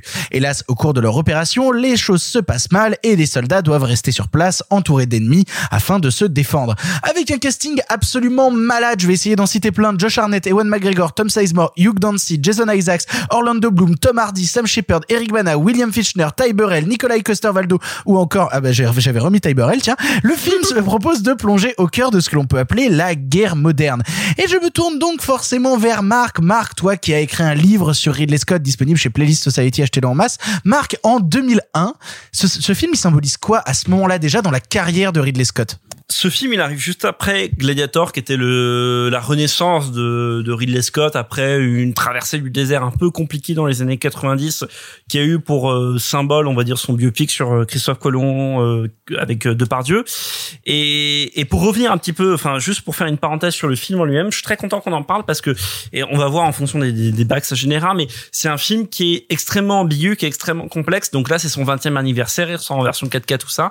Mais donc on a l'occasion de le prendre 20 ans euh, après sa sortie et pour moi de discuter de à quel point en fait c'est un film complexe et que c'est un film qui a souffert euh, et en même temps euh, euh, comment dire illumine son contexte. Pourquoi? C'est un film qui sort, tu l'as dit en 2001, c'est un film qui sort peu de temps après les attentats du 11 septembre, c'est un Deux film mois après. Deux, deux mois après. C'est un film qui montre des soldats américains en intervention dans un, alors là en l'occurrence c'est en Afrique, donc dans un pays musulman, euh, très peu de temps avant l'intervention américaine en Afghanistan et la future intervention américaine en Irak.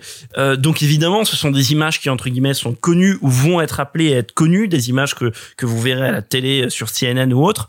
Et, et c'est un film qui est voilà extrêmement ambigu parce que ça montre une intervention américaine dans euh, dans un pays étranger pour faire police du monde. Et, et c'est un film que pendant très longtemps j'ai un peu du mal à replacer moi dans la carrière de Ridley Scott parce que je savais pas trop sur quel pied danser avec ce film. Parce que c'est un film qui en même temps était produit par un des grands pontes d'Hollywood Jerry Bruckheimer euh, qui est for- pas forcément connu pour ses films les plus subtils politiquement. Encore que il a produit des beaux gestes dont Lone Ranger que je pense est un film assez fort politiquement. Dont les Pirates des Caraïbes c'est super les trois premiers mais Pirates des Caraïbes. politiquement, euh, par contre Oui, mais de politiquement c'est super. Quoi? Comme Benjamin Gates Oui, d'accord, ok. Je vais voler la déclaration d'indépendance des États-Unis Tu veux que je te dise, Victor, politiquement, t'es super. Et, euh, et en plus, c'est un film qui a irrigué une nouvelle génération de cinéma de guerre. Peu de temps avant, il y avait eu Il faut sauver le soldat Ryan, mais qui était vraiment sur l'imagerie seconde guerre mondiale. Là, c'était vraiment l'imagerie de guerre moderne et qui a irrigué, donc lui, le soldat Ryan, une nouvelle imagerie du cinéma de guerre et donné plein de films vraiment à chier vraiment politiquement puants derrière. Alors euh, pas que des films parce qu'il faut bien voir que les codes qu'utilise euh, la chute du Faucon Noir sont repris notamment dans, dans la série de jeux vidéo Call of Duty parce que Call of Duty Modern Warfare en fait j'avais vraiment le sentiment j'en parlais avec Cannabis sur la chute du Faucon Noir que c'était un petit peu Call of Duty le film euh, mais des années avant parce que même Call of Duty Modern Warfare je sais plus si c'est le 2 ou 3 a une mission qui est en hommage à la chute du Faucon Noir qui Non, se passe à Mogadiscio. Non, en l'occurrence, il y a même un jeu vidéo qui a donné, enfin, qui a repris euh, ce principe-là encore bien après. Mais c'est littéralement le premier Modern Warfare qui déjà reprend énormément de la grammaire, le rapport aux hélicoptères, Ah, certains exactement. plans. C'est, euh, c'est six ans après. Bah oui parce que c'est sorti ouais en 2007 et que euh, Modern Warfare 2 lui arrive en 2009. Mais c'est surtout que, voilà, derrière, il y a une shit film assez dégueulasse qui arrive de cinéma de guerre. Donc, je parle de films comme Les Larmes du Soleil, de- avec Bruce Willis et Monica Bellucci, qui est un film vraiment infernal. Ah oui. Euh, je parle de Nous étions soldats, euh, avec Mel Gibson, qui est un film vraiment puant, vraiment, vraiment des shit films euh, puants, avant qu'il y ait la, avant qu'il y ait la vague de films un peu, on va dire, éclairés sur la guerre de type Green Zone ou de type Zero Dark Thirty ou, ou des mineurs. Donc, avant ce genre de film. Et donc, ça a fait de Black Hawk Down un film éminemment ambigu, qui est encore très discuté euh, régulièrement sur comment il faut voir euh, la chute du Faucon Noir. Est-ce que c'est un film qui euh, voilà est un à la gloire des soldats qui ont péri pendant l'opération de, de Mogadiscio donc une opération qui a très mal fini. C'est en, en l'occurrence une sorte une sorte de défaite. Est-ce que c'est un film qui au contraire dit et remet en question l'impérialisme américain? Le film quand même s'appelle quand même littéralement la enfin En anglais, Black Hawk Down, Black Hawk c'est le nom des hélicoptères, donc Black Hawk Down ça veut dire hélicoptère au sol, mais en l'occurrence Black Hawk, la chute du Faucon Noir, c'est pas américain, euh, c'est pas anodin dans le symbole américain. Et enfin, moi c'est un film où vraiment j'ai eu un peu un jour une révélation sur comment il fallait le prendre et comment à quel point ce genre de cinéma me fascine parce que ça ne prend pas le spectateur par la main mais ça on en discutera ensuite c'est euh, sa manière de le mettre en regard avec un autre film qu'a fait un peu plus tard euh, euh, Ridley, Scott qui s'appelle Mensonge d'État avec Leonardo DiCaprio et les deux films euh, pour en avoir beaucoup euh, discuté avec un, camarade que je salue Alexis Yomes tu m'écoutes je te salue pour en avoir beaucoup discuté avec lui ce sont deux films qui racontent la même histoire c'est-à-dire Amérique police du monde, ça ne marche pas. Littéralement, ça ne marche pas, ça ne sert à rien, ça fait beaucoup de morts et ça n'aide personne. Et pour moi, ça c'est toute l'histoire de la chute du Faucon Noir et donc toute l'histoire de ce que sera l'interventionnisme américain des années 2000. Ouais, mais ce qui se passe, moi, c'est en fait, t'as cité plein de trucs sur lesquels j'ai envie de réagir, notamment le fait que le film sort euh, trois mois après, euh, deux à trois mois après euh, les événements du 11 Ils l'ont septembre. fait hyper vite. Non, c'est pas du tout ça. non, mais ce que je veux dire par là, c'est que j'ai l'impression que le film a, a- alors, ce qu'il faut savoir, c'est que la critique américaine, elle l'a beaucoup apprécié, euh, contrairement par exemple à la critique française, qui a été plus timide euh, concernant le film. Et notamment, j'ai un peu l'impression que le film a servi euh, de par son propos, parce que bah, c'est quand même beaucoup de soldats américains qui tuent des Somaliens pas caractérisés pendant tout le, quasi tout le long métrage, sauf à un moment, sauf à un moment où il y a des explications et qui viennent nuancer un peu le truc. Mais j'ai un peu l'impression que ça a servi mine de rien de démarche un peu cathartique à certaines personnes qui vivaient le traumatisme post-terrorisme et notamment, euh, je, citais un peu, le, enfin je regardais un peu les critiques françaises. Il y en a une qui m'a marqué de, de, de africulture.com qui disait euh, pour qui n'est pas convaincu que l'armée américaine sauve le monde en intervenant en Somalie ou en Afghanistan, le film est d'un vide impressionnant.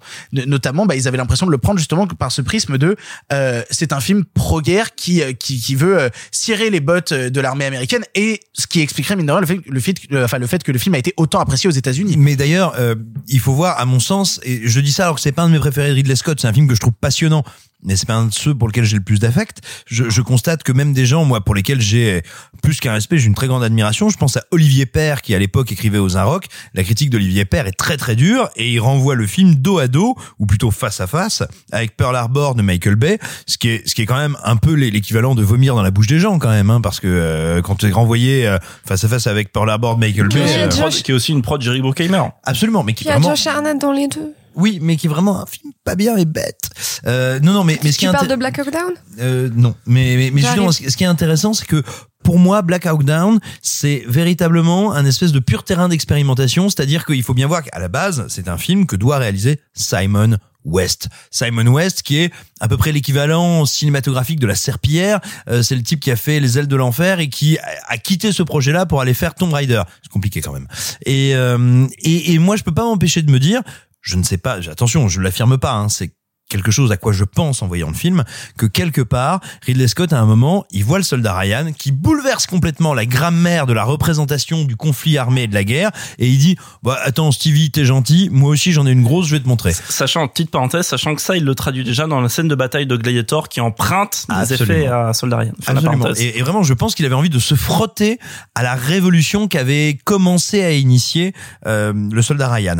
Sauf qu'il y va d'une manière plus totale, plus expérimentale, c'est-à-dire il prend un conflit dans lequel il n'a pas part, hein, c'est un Britannique, Ridley Scott, c'est Sir Ridley Scott, il n'est pas américain. Il prend un conflit dans lequel il n'a pas part, il prend des soldats qui méprisent, on l'a déjà dit ici, mais Ridley Scott, c'est un misanthrope, ça se voit qu'il méprise les, les soldats dont il parle, il faut le voir dans le speech final d'Eric Bana, je veux dire, c'est un type qui est en train de délivrer ce qui dans un autre dans un film américain serait le discours de sa vie et qui raconte des conneries et qui a vraiment une tête d'abruti et En, qui en train part de se servir des pattes euh, en Ouais. même temps. euh, Voilà. C'est-à-dire, il le représente comme un demeuré convaincu de parler sous la bannière étoilée.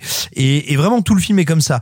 En revanche, je pense que la position de Scott est trop, trop expérimentale sur la forme et trop euh, vicieuse sur le fond pour avoir été comprise à l'époque. C'est-à-dire qu'il y a ceux qui disaient genre, oh là là, ça fait du bien de montrer que même dans la défaite, on est quand même des hommes qui se battent. Ceux qui disaient, oh là là, c'est vraiment un film pro-américain. Non, je pense que c'est un film qui met en scène et nous met face à l'obscénité, mais dans l'obscénité, il y a quelque chose d'excitant et de jubilatoire de la guerre. C'est un film qui est vicieux, qui est méchant, qui est pervers. C'est pour ça qu'il est intéressant, qui est techniquement absolument sidérant, mais qui a pour lui d'être tellement, on va dire, en creux dans son discours, parce que c'est clairement un discours anti-guerre, pour moi, il n'y a pas une l'ombre d'un doute là-dessus, mais qui est tellement en creux dans son discours qu'il peut être parfaitement récupéré.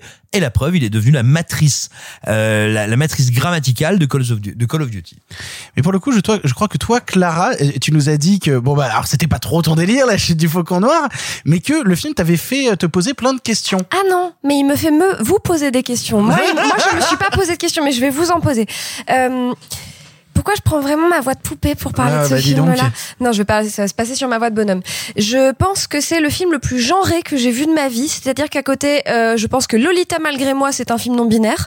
Euh, voilà. Je pense qu'à côté, La Revanche d'une blonde, qui est quand même la raison de mon métier, hein, c'est genre, euh, c'est timoré et gris. Euh, Après, après est-ce étonnant que dans un conflit armé comme ça où il y a que des mecs, il y ait que des mecs? Eh, non, non, non, j'ai pas dit qu'il y avait non. que des garçons. J'ai dit que c'était un film genré. Qu'il y avait que des couilles. C'est pas ça du tout. C'est Sophie? Non, non, c'est juste que, genre, quand je regardais le cast, avant de regarder le film, il y a une seule nana qui est. Qui C'est- est- c'est- et c'est pas- celle qu'on voit au téléphone, donc c'est. C'est qui, qui est à la maison en train de s'occuper des courses. Non, non, mais vraiment, c'est pas ça que je veux dire. C'est pas le fait que le casting soit intégralement composé de garçons, parce que bien évidemment que je- j'imagine que sur cette opération, factuellement, historiquement, il n'y avait pas énormément de jeunes femmes. Bon, ce que je veux dire, c'est que je trouve que c'est vraiment euh, l'apex du film de garçons. Et bon, donc du coup, je le regarde et je me fais Ouh là là, c'est pas qu'il me parle pas le film, c'est qu'il veut pas me parler. Euh, bon, alors que tu vois pourtant quand on discutait dans notre fameux dans notre fameuse euh, discussion de groupe euh, Hein euh, qui quoi hein il y a quand même une série de trucs que je trouve absolument formidables, j'adore Band of Brothers, enfin tu vois bref. Donc là, je, je, je comprends pas. Ça, c'est, j'ai vraiment l'impression que ça me dit je ne veux pas te parler. Donc alors, du coup, j'en arrive à mes questions. Mais alors du coup, est-ce que c'est pas justement un film qui, de par sa critique justement de ces gens-là, des, des gens qui sont à l'écran, pourrait venir te parler en te disant justement, regarde cet entre-soi de garçons comme ils sont cons. Je m'en cogne. Euh, puisqu'en fait, vraiment. Mais parce qu'en fait, je, pour moi, le film, en permanence, il me dit non, reste loin, va, va là-bas et regarde-nous de loin. C'est Oui, comme ça que je le ressens. qui dit je ne suis pas fait pour toi en fait. Non, le sentiment qui me dit toi, tu n'es pas fait pour moi. Oui, va. Voilà. C'est pas Encore- pareil, hein. C'est pas pareil. Bref. C'est pas pareil. Donc voilà. j'ai eu le- l'exact même sentiment. C'est le moment où j'en arrive à mes questions. Euh, Vas-y. je sais même pas comment. You dis good. non, bah, alors le film ne m'écoute pas pour le coup. C'est normal, c'est un film. Pourquoi est-ce que ce film-là euh, rejette à ce point-là le public qui rejette à ce point-là un public qui n'est pas ce qu'il est en train de représenter. Et comment est-ce qu'on pourrait dépasser ça?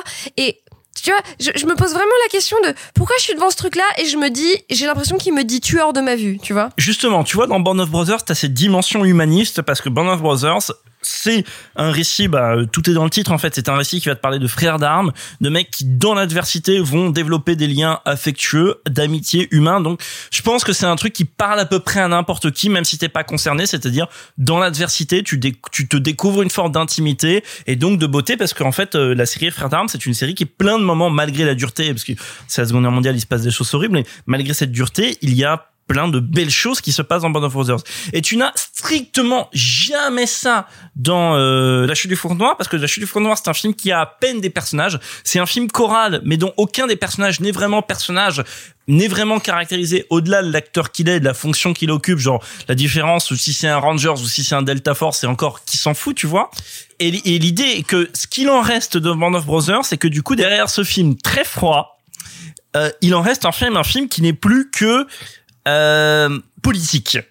Et, et donc dans ce cas-là, du coup, il y a plus d'affect, il y a plus rien, il y a juste à analyser d'un côté l'objet esthétique que, que c'est, mais ça Simon en a parlé, on en reparlera.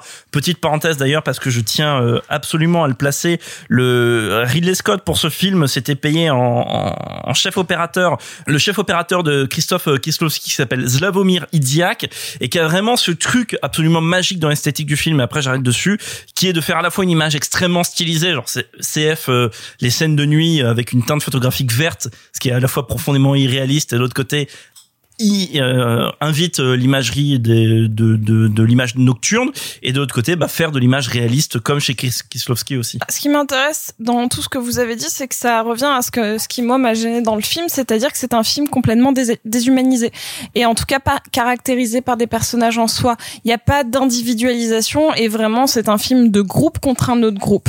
Euh, pour exemple, c'est vrai que le, le film est plein de grands acteurs que j'aime et que je reconnais et qui là, euh, fait, je, je limite je je plissais les yeux, j'exagère, mais pour savoir qui était Orlando Bloom et à part Evan McGregor que je reconnaissais à la voix, grosso modo, genre même George Arnett, je savais pas qui c'était dès qu'il mettait son masque. Et est-ce qu'il y avait pas ce truc que je trouve intéressant et qui en même temps en regardant le film m'ennuyait, qui était je ne reconnais personne. Est-ce que l'acteur ou en, en tout cas la personne euh, s'enlève dès qu'il met son son son alors là c'est un costume mais dès qu'il enfile son uniforme complètement se déshumanise pour ne devenir qu'un outil c'est à la fois ce que je trouve passionnant dans le film et ce qui personnellement m'ennuie en tant que spectatrice Bah, c'est un truc qui te rejette à mort parce que finalement tu te retrouves perdu, mais ça participe. En tout cas, moi, c'est un truc qui m'a bien plu. C'est justement dans les dans la première demi-heure, vu que tu les vois en pleine lumière, vu que tu les vois interagir, vu que tu vois leur visage en fait, tu les reconnais d'autant plus que au moment où la guerre commence et où en fait ils ne sont plus que de la chair à canon. C'est ça. qui me plaît justement, c'est que même en plus, moi, ce que j'aime bien, c'est que le film a tendance, euh, sans vouloir spoiler pour ceux qui ne l'auraient pas vu, mais le film a quand même 20 ans, mais merde, euh, le, le fait est que le film, dans sa première demi-heure, te construit certains personnages en te disant tu vas voir, tu vas voir ce personnage, tu vas voir ce qu'il va faire, etc. Et que c'est des personnages qui, pendant les 30 premières secondes de l'intervention, euh, disparaissent, décèdent, c'est fini, c'est terminé, on n'en parle plus d'eux. Et donc, du coup, je trouve ça assez intéressant, justement, de te construire des humains pendant la première demi-heure et après de n'en faire que de la chair à canon. Parce que c'est comme ça qu'ils vont être utilisés. Et on le voit notamment dans la manière dont, dont ils sont traités quand il s'agit de il faut qu'on aille récupérer tel mec, il faut qu'on aille faire ça et que tu vois cet hélicoptère qui vole au-dessus où t'as ces deux mecs qui sont posés comme s'ils étaient dans des bureaux et qui sont en train de raconter euh, c'est compliqué de tourner à gauche Roger, il faudrait plutôt que t'ailles tourner à droite mais je peux pas tourner à droite, je suis en train de me faire tirer dessus. Oui, bonne tu attends une seconde, je recalcule.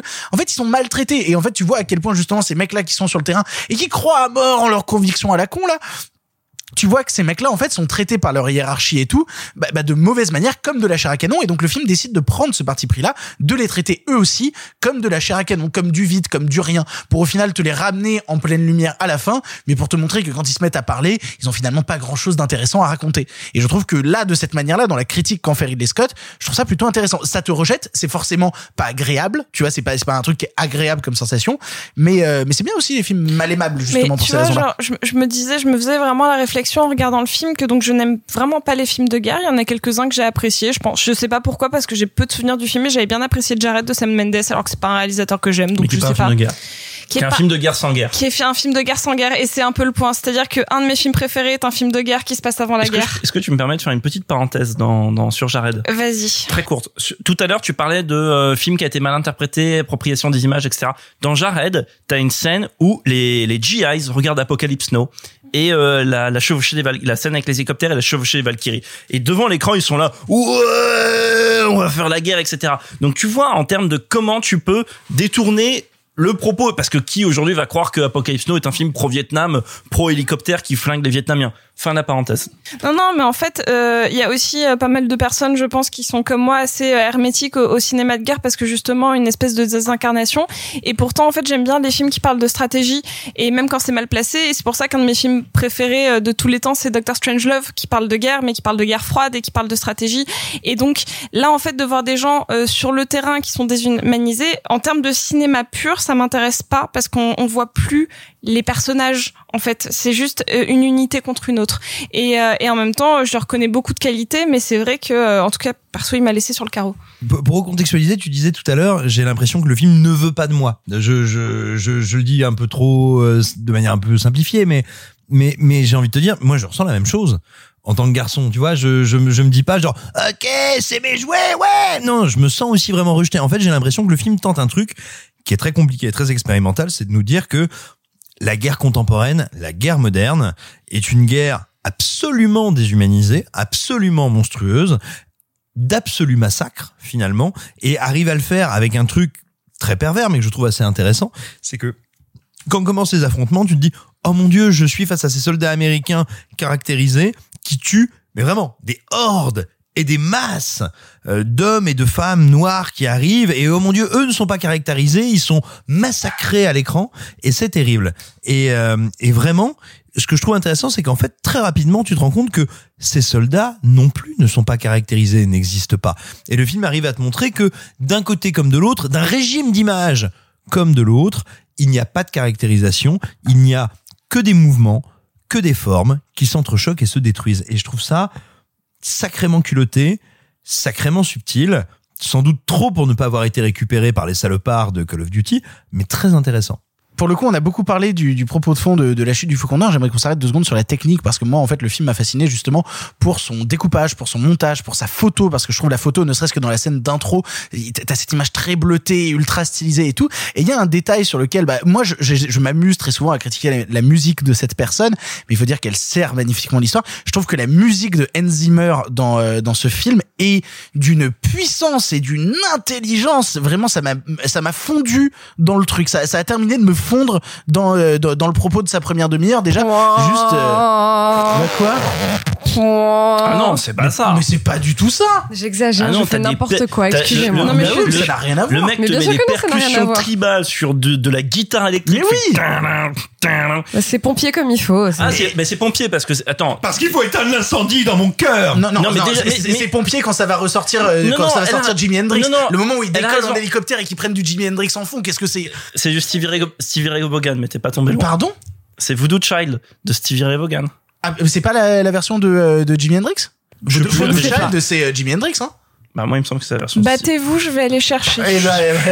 Battons-nous. Euh, bref, au pire, tu, au pire, tu chercher. couperas. Non, et puis surtout, euh, ouais, non, mais oui, c'est pompier. Oui, c'est pompier parce que de toute façon, t'es chez un réalisateur pompier. Ridley Scott, c'est un réalisateur pompier. C'est euh, quand tu vois Gladiator ou même Blade Runner, si tu veux, c'est du, du cinéma pompier, c'est du cinéma qui n'est pas fondamentalement subtil, si tu veux. Après, moi, pour moi, c'est vraiment à ce moment-là les dernières grandes années de, de ce que va faire Hans Zimmer, 2001 jusqu'à, euh, on va dire le trop plein qui va être euh, Da Vinci Code, tu vois, euh, ou à la rigueur The Dark Knight, mais euh, vraiment The Dark Knight c'est très bien, mais pour moi c'est la limite. Et, ces années-là, fin 90, début 2000, où Hans Zimmer a série plein de trucs, c'est aussi le moment à deux ans près où il fait de la ligne rouge pour euh, pour Terrence Malick, c'est aussi le moment où il fait bah, Gladiator pour Ridley Scott, bon bref. Et, et dans le, si vous avez le Blu-ray, euh, je vous invite, petite parenthèse d'ailleurs, sur le Blu-ray, euh, on n'a pas dit, mais donc dans la version 4K qui va sortir, il y a une version longue. Euh, vous pouvez vous abstenir de voir la version longue qui en fait rajoute purement, c'est vraiment une version longue, c'est pas une director's cut, vraiment une version longue qui rajoute Après, le, le film est déjà est long. hein. déjà long, il rajoute des scènes coupées qui ne rajoutent rien, c'est juste littéralement des trucs coupés, il y a pas de Enfin, c'est c'est pas une critique sur le film, hein, c'est euh, parce que je dis que le film est long, mais il veut te faire ressentir cette longueur, Ah oui, il oui. veut te faire ressentir la longueur du conflit, il veut te mettre mal à l'aise vis-à-vis de ça. bah, tu tiens, en- tu parles de longueur et vraiment après j'arrête avec mes parenthèses, j'en ai fait vraiment beaucoup trop dans cette émission.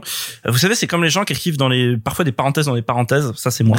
euh, il y a- j'ai Et revu les notes de bas de page de notes de et bas les de notes page. de bas de page dans le si vous voulez une anecdote rigolote dans la première euh, le premier manuscrit que j'ai remis à au mec de Play Society qui a édité mon bouquin le premier manuscrit pour un livre qui devait faire 160 pages à peu près il y avait 317 notes de bas de page Euh, l'éditeur m'a dit tu déconnes. Euh, bref, euh, non, tout ça pour dire, pour revenir à l'aspect euh, forme, etc. du film. J'ai, moi, j'ai revu le film. J'ai eu la chance de le revoir en salle il y a deux trois ans parce que la Cinémathèque française, il y a le programmateur euh, avait fait une une programmation qui s'appelle Plein les yeux où ils avaient dit bon, on va profiter du grand écran de la Cinémathèque pour mettre des films à grand spectacle. Et donc j'avais vu Black Hawk Down là-dessus. Et la durée du film combiné à son ambiance sonore et à sa photo provoque une expérience de suffocation. C'est la première fois que je le voyais en film, en salle, parce que euh, je l'avais euh, toujours euh, découvert en, je l'avais toujours découvert en, en, en, en vidéo.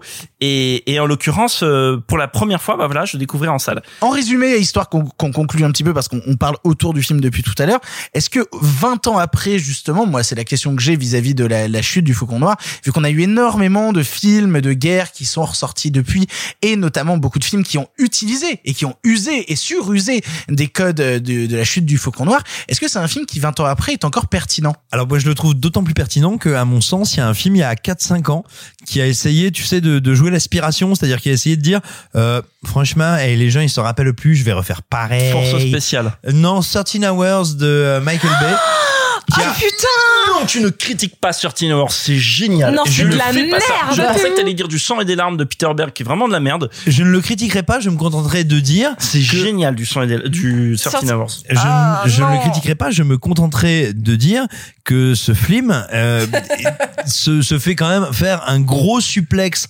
inversé et crache ses dents quand tu le compares à Black Hawk Down. C'est-à-dire que Black Hawk Down Mais- mais est, un film qui grand mort. est, est un- est un film qui véritablement, dans son genre et dans le canon esthétique qu'il crée, parce que je le maintiens, il crée un canon esthétique, n'a toujours pas d'équivalent. Vous l'aurez compris, La chute du Faucon Noir vient de ressortir en Blu-ray 4K, peut-être l'occasion de le découvrir ou de le redécouvrir dans cette nouvelle qualité, pas nécessairement dans une version longue parce que le film est déjà long et vous raconte déjà énormément de choses. Euh, en tout cas, ça nous est plaisir de revenir là-dessus euh, avec euh, un- une spécialiste de la question de Ridley Scott, Marc Moquin. Euh, bonjour. Je vois pas pourquoi tu dis ça. Euh, euh, non, Quel je bel vois pas pourquoi. Et c'est ainsi que se termine euh, cette 36e émission de Pardon le cinéma. 36 mois. Est plus Déjà. que moi. Tu, tu parles de la longueur de 36 fermeture des mois, ça cinémas fait 4 grossesses Oh à méditer. Plus qu'une et on, est, on a tous les cinq un enfant. Quoi Euh... Ça marche pas comme ça, Victor. Ça marche pas comme ça oui, c'est oui. Hein non, je, non, faut- vraiment que je m'arrête là. Pardon. Merci beaucoup à tous en tout cas d'être euh, d'avoir participé à cette émission. Merci beaucoup Clara. Merci. Merci beaucoup Marc. Merci, le cinéma est mort. Merci beaucoup Sophie. Mettez de la douceur la prochaine fois, merci. Merci beaucoup Simon.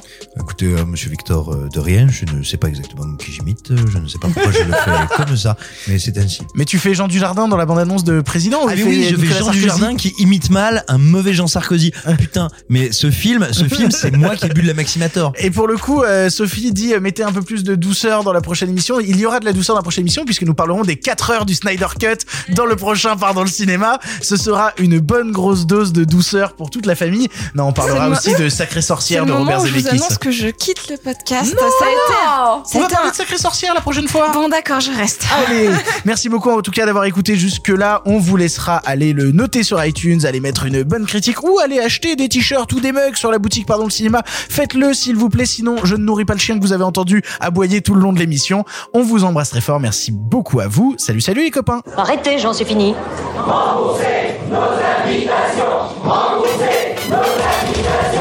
Qu'allons-nous faire par Osiris Mais il se débrouille Une relève toutes les deux semaines, me faut pas deux quand même Le cinéma fait de toi un bon gamin Et que c'est quoi? Maintenant c'est fini, va falloir rentrer. Moi, je vais aller me faire une toile. Ok, amusez-vous bien tous les deux. Moi, ça, j'y compte. Bonne soirée. Merci. Have a great evening.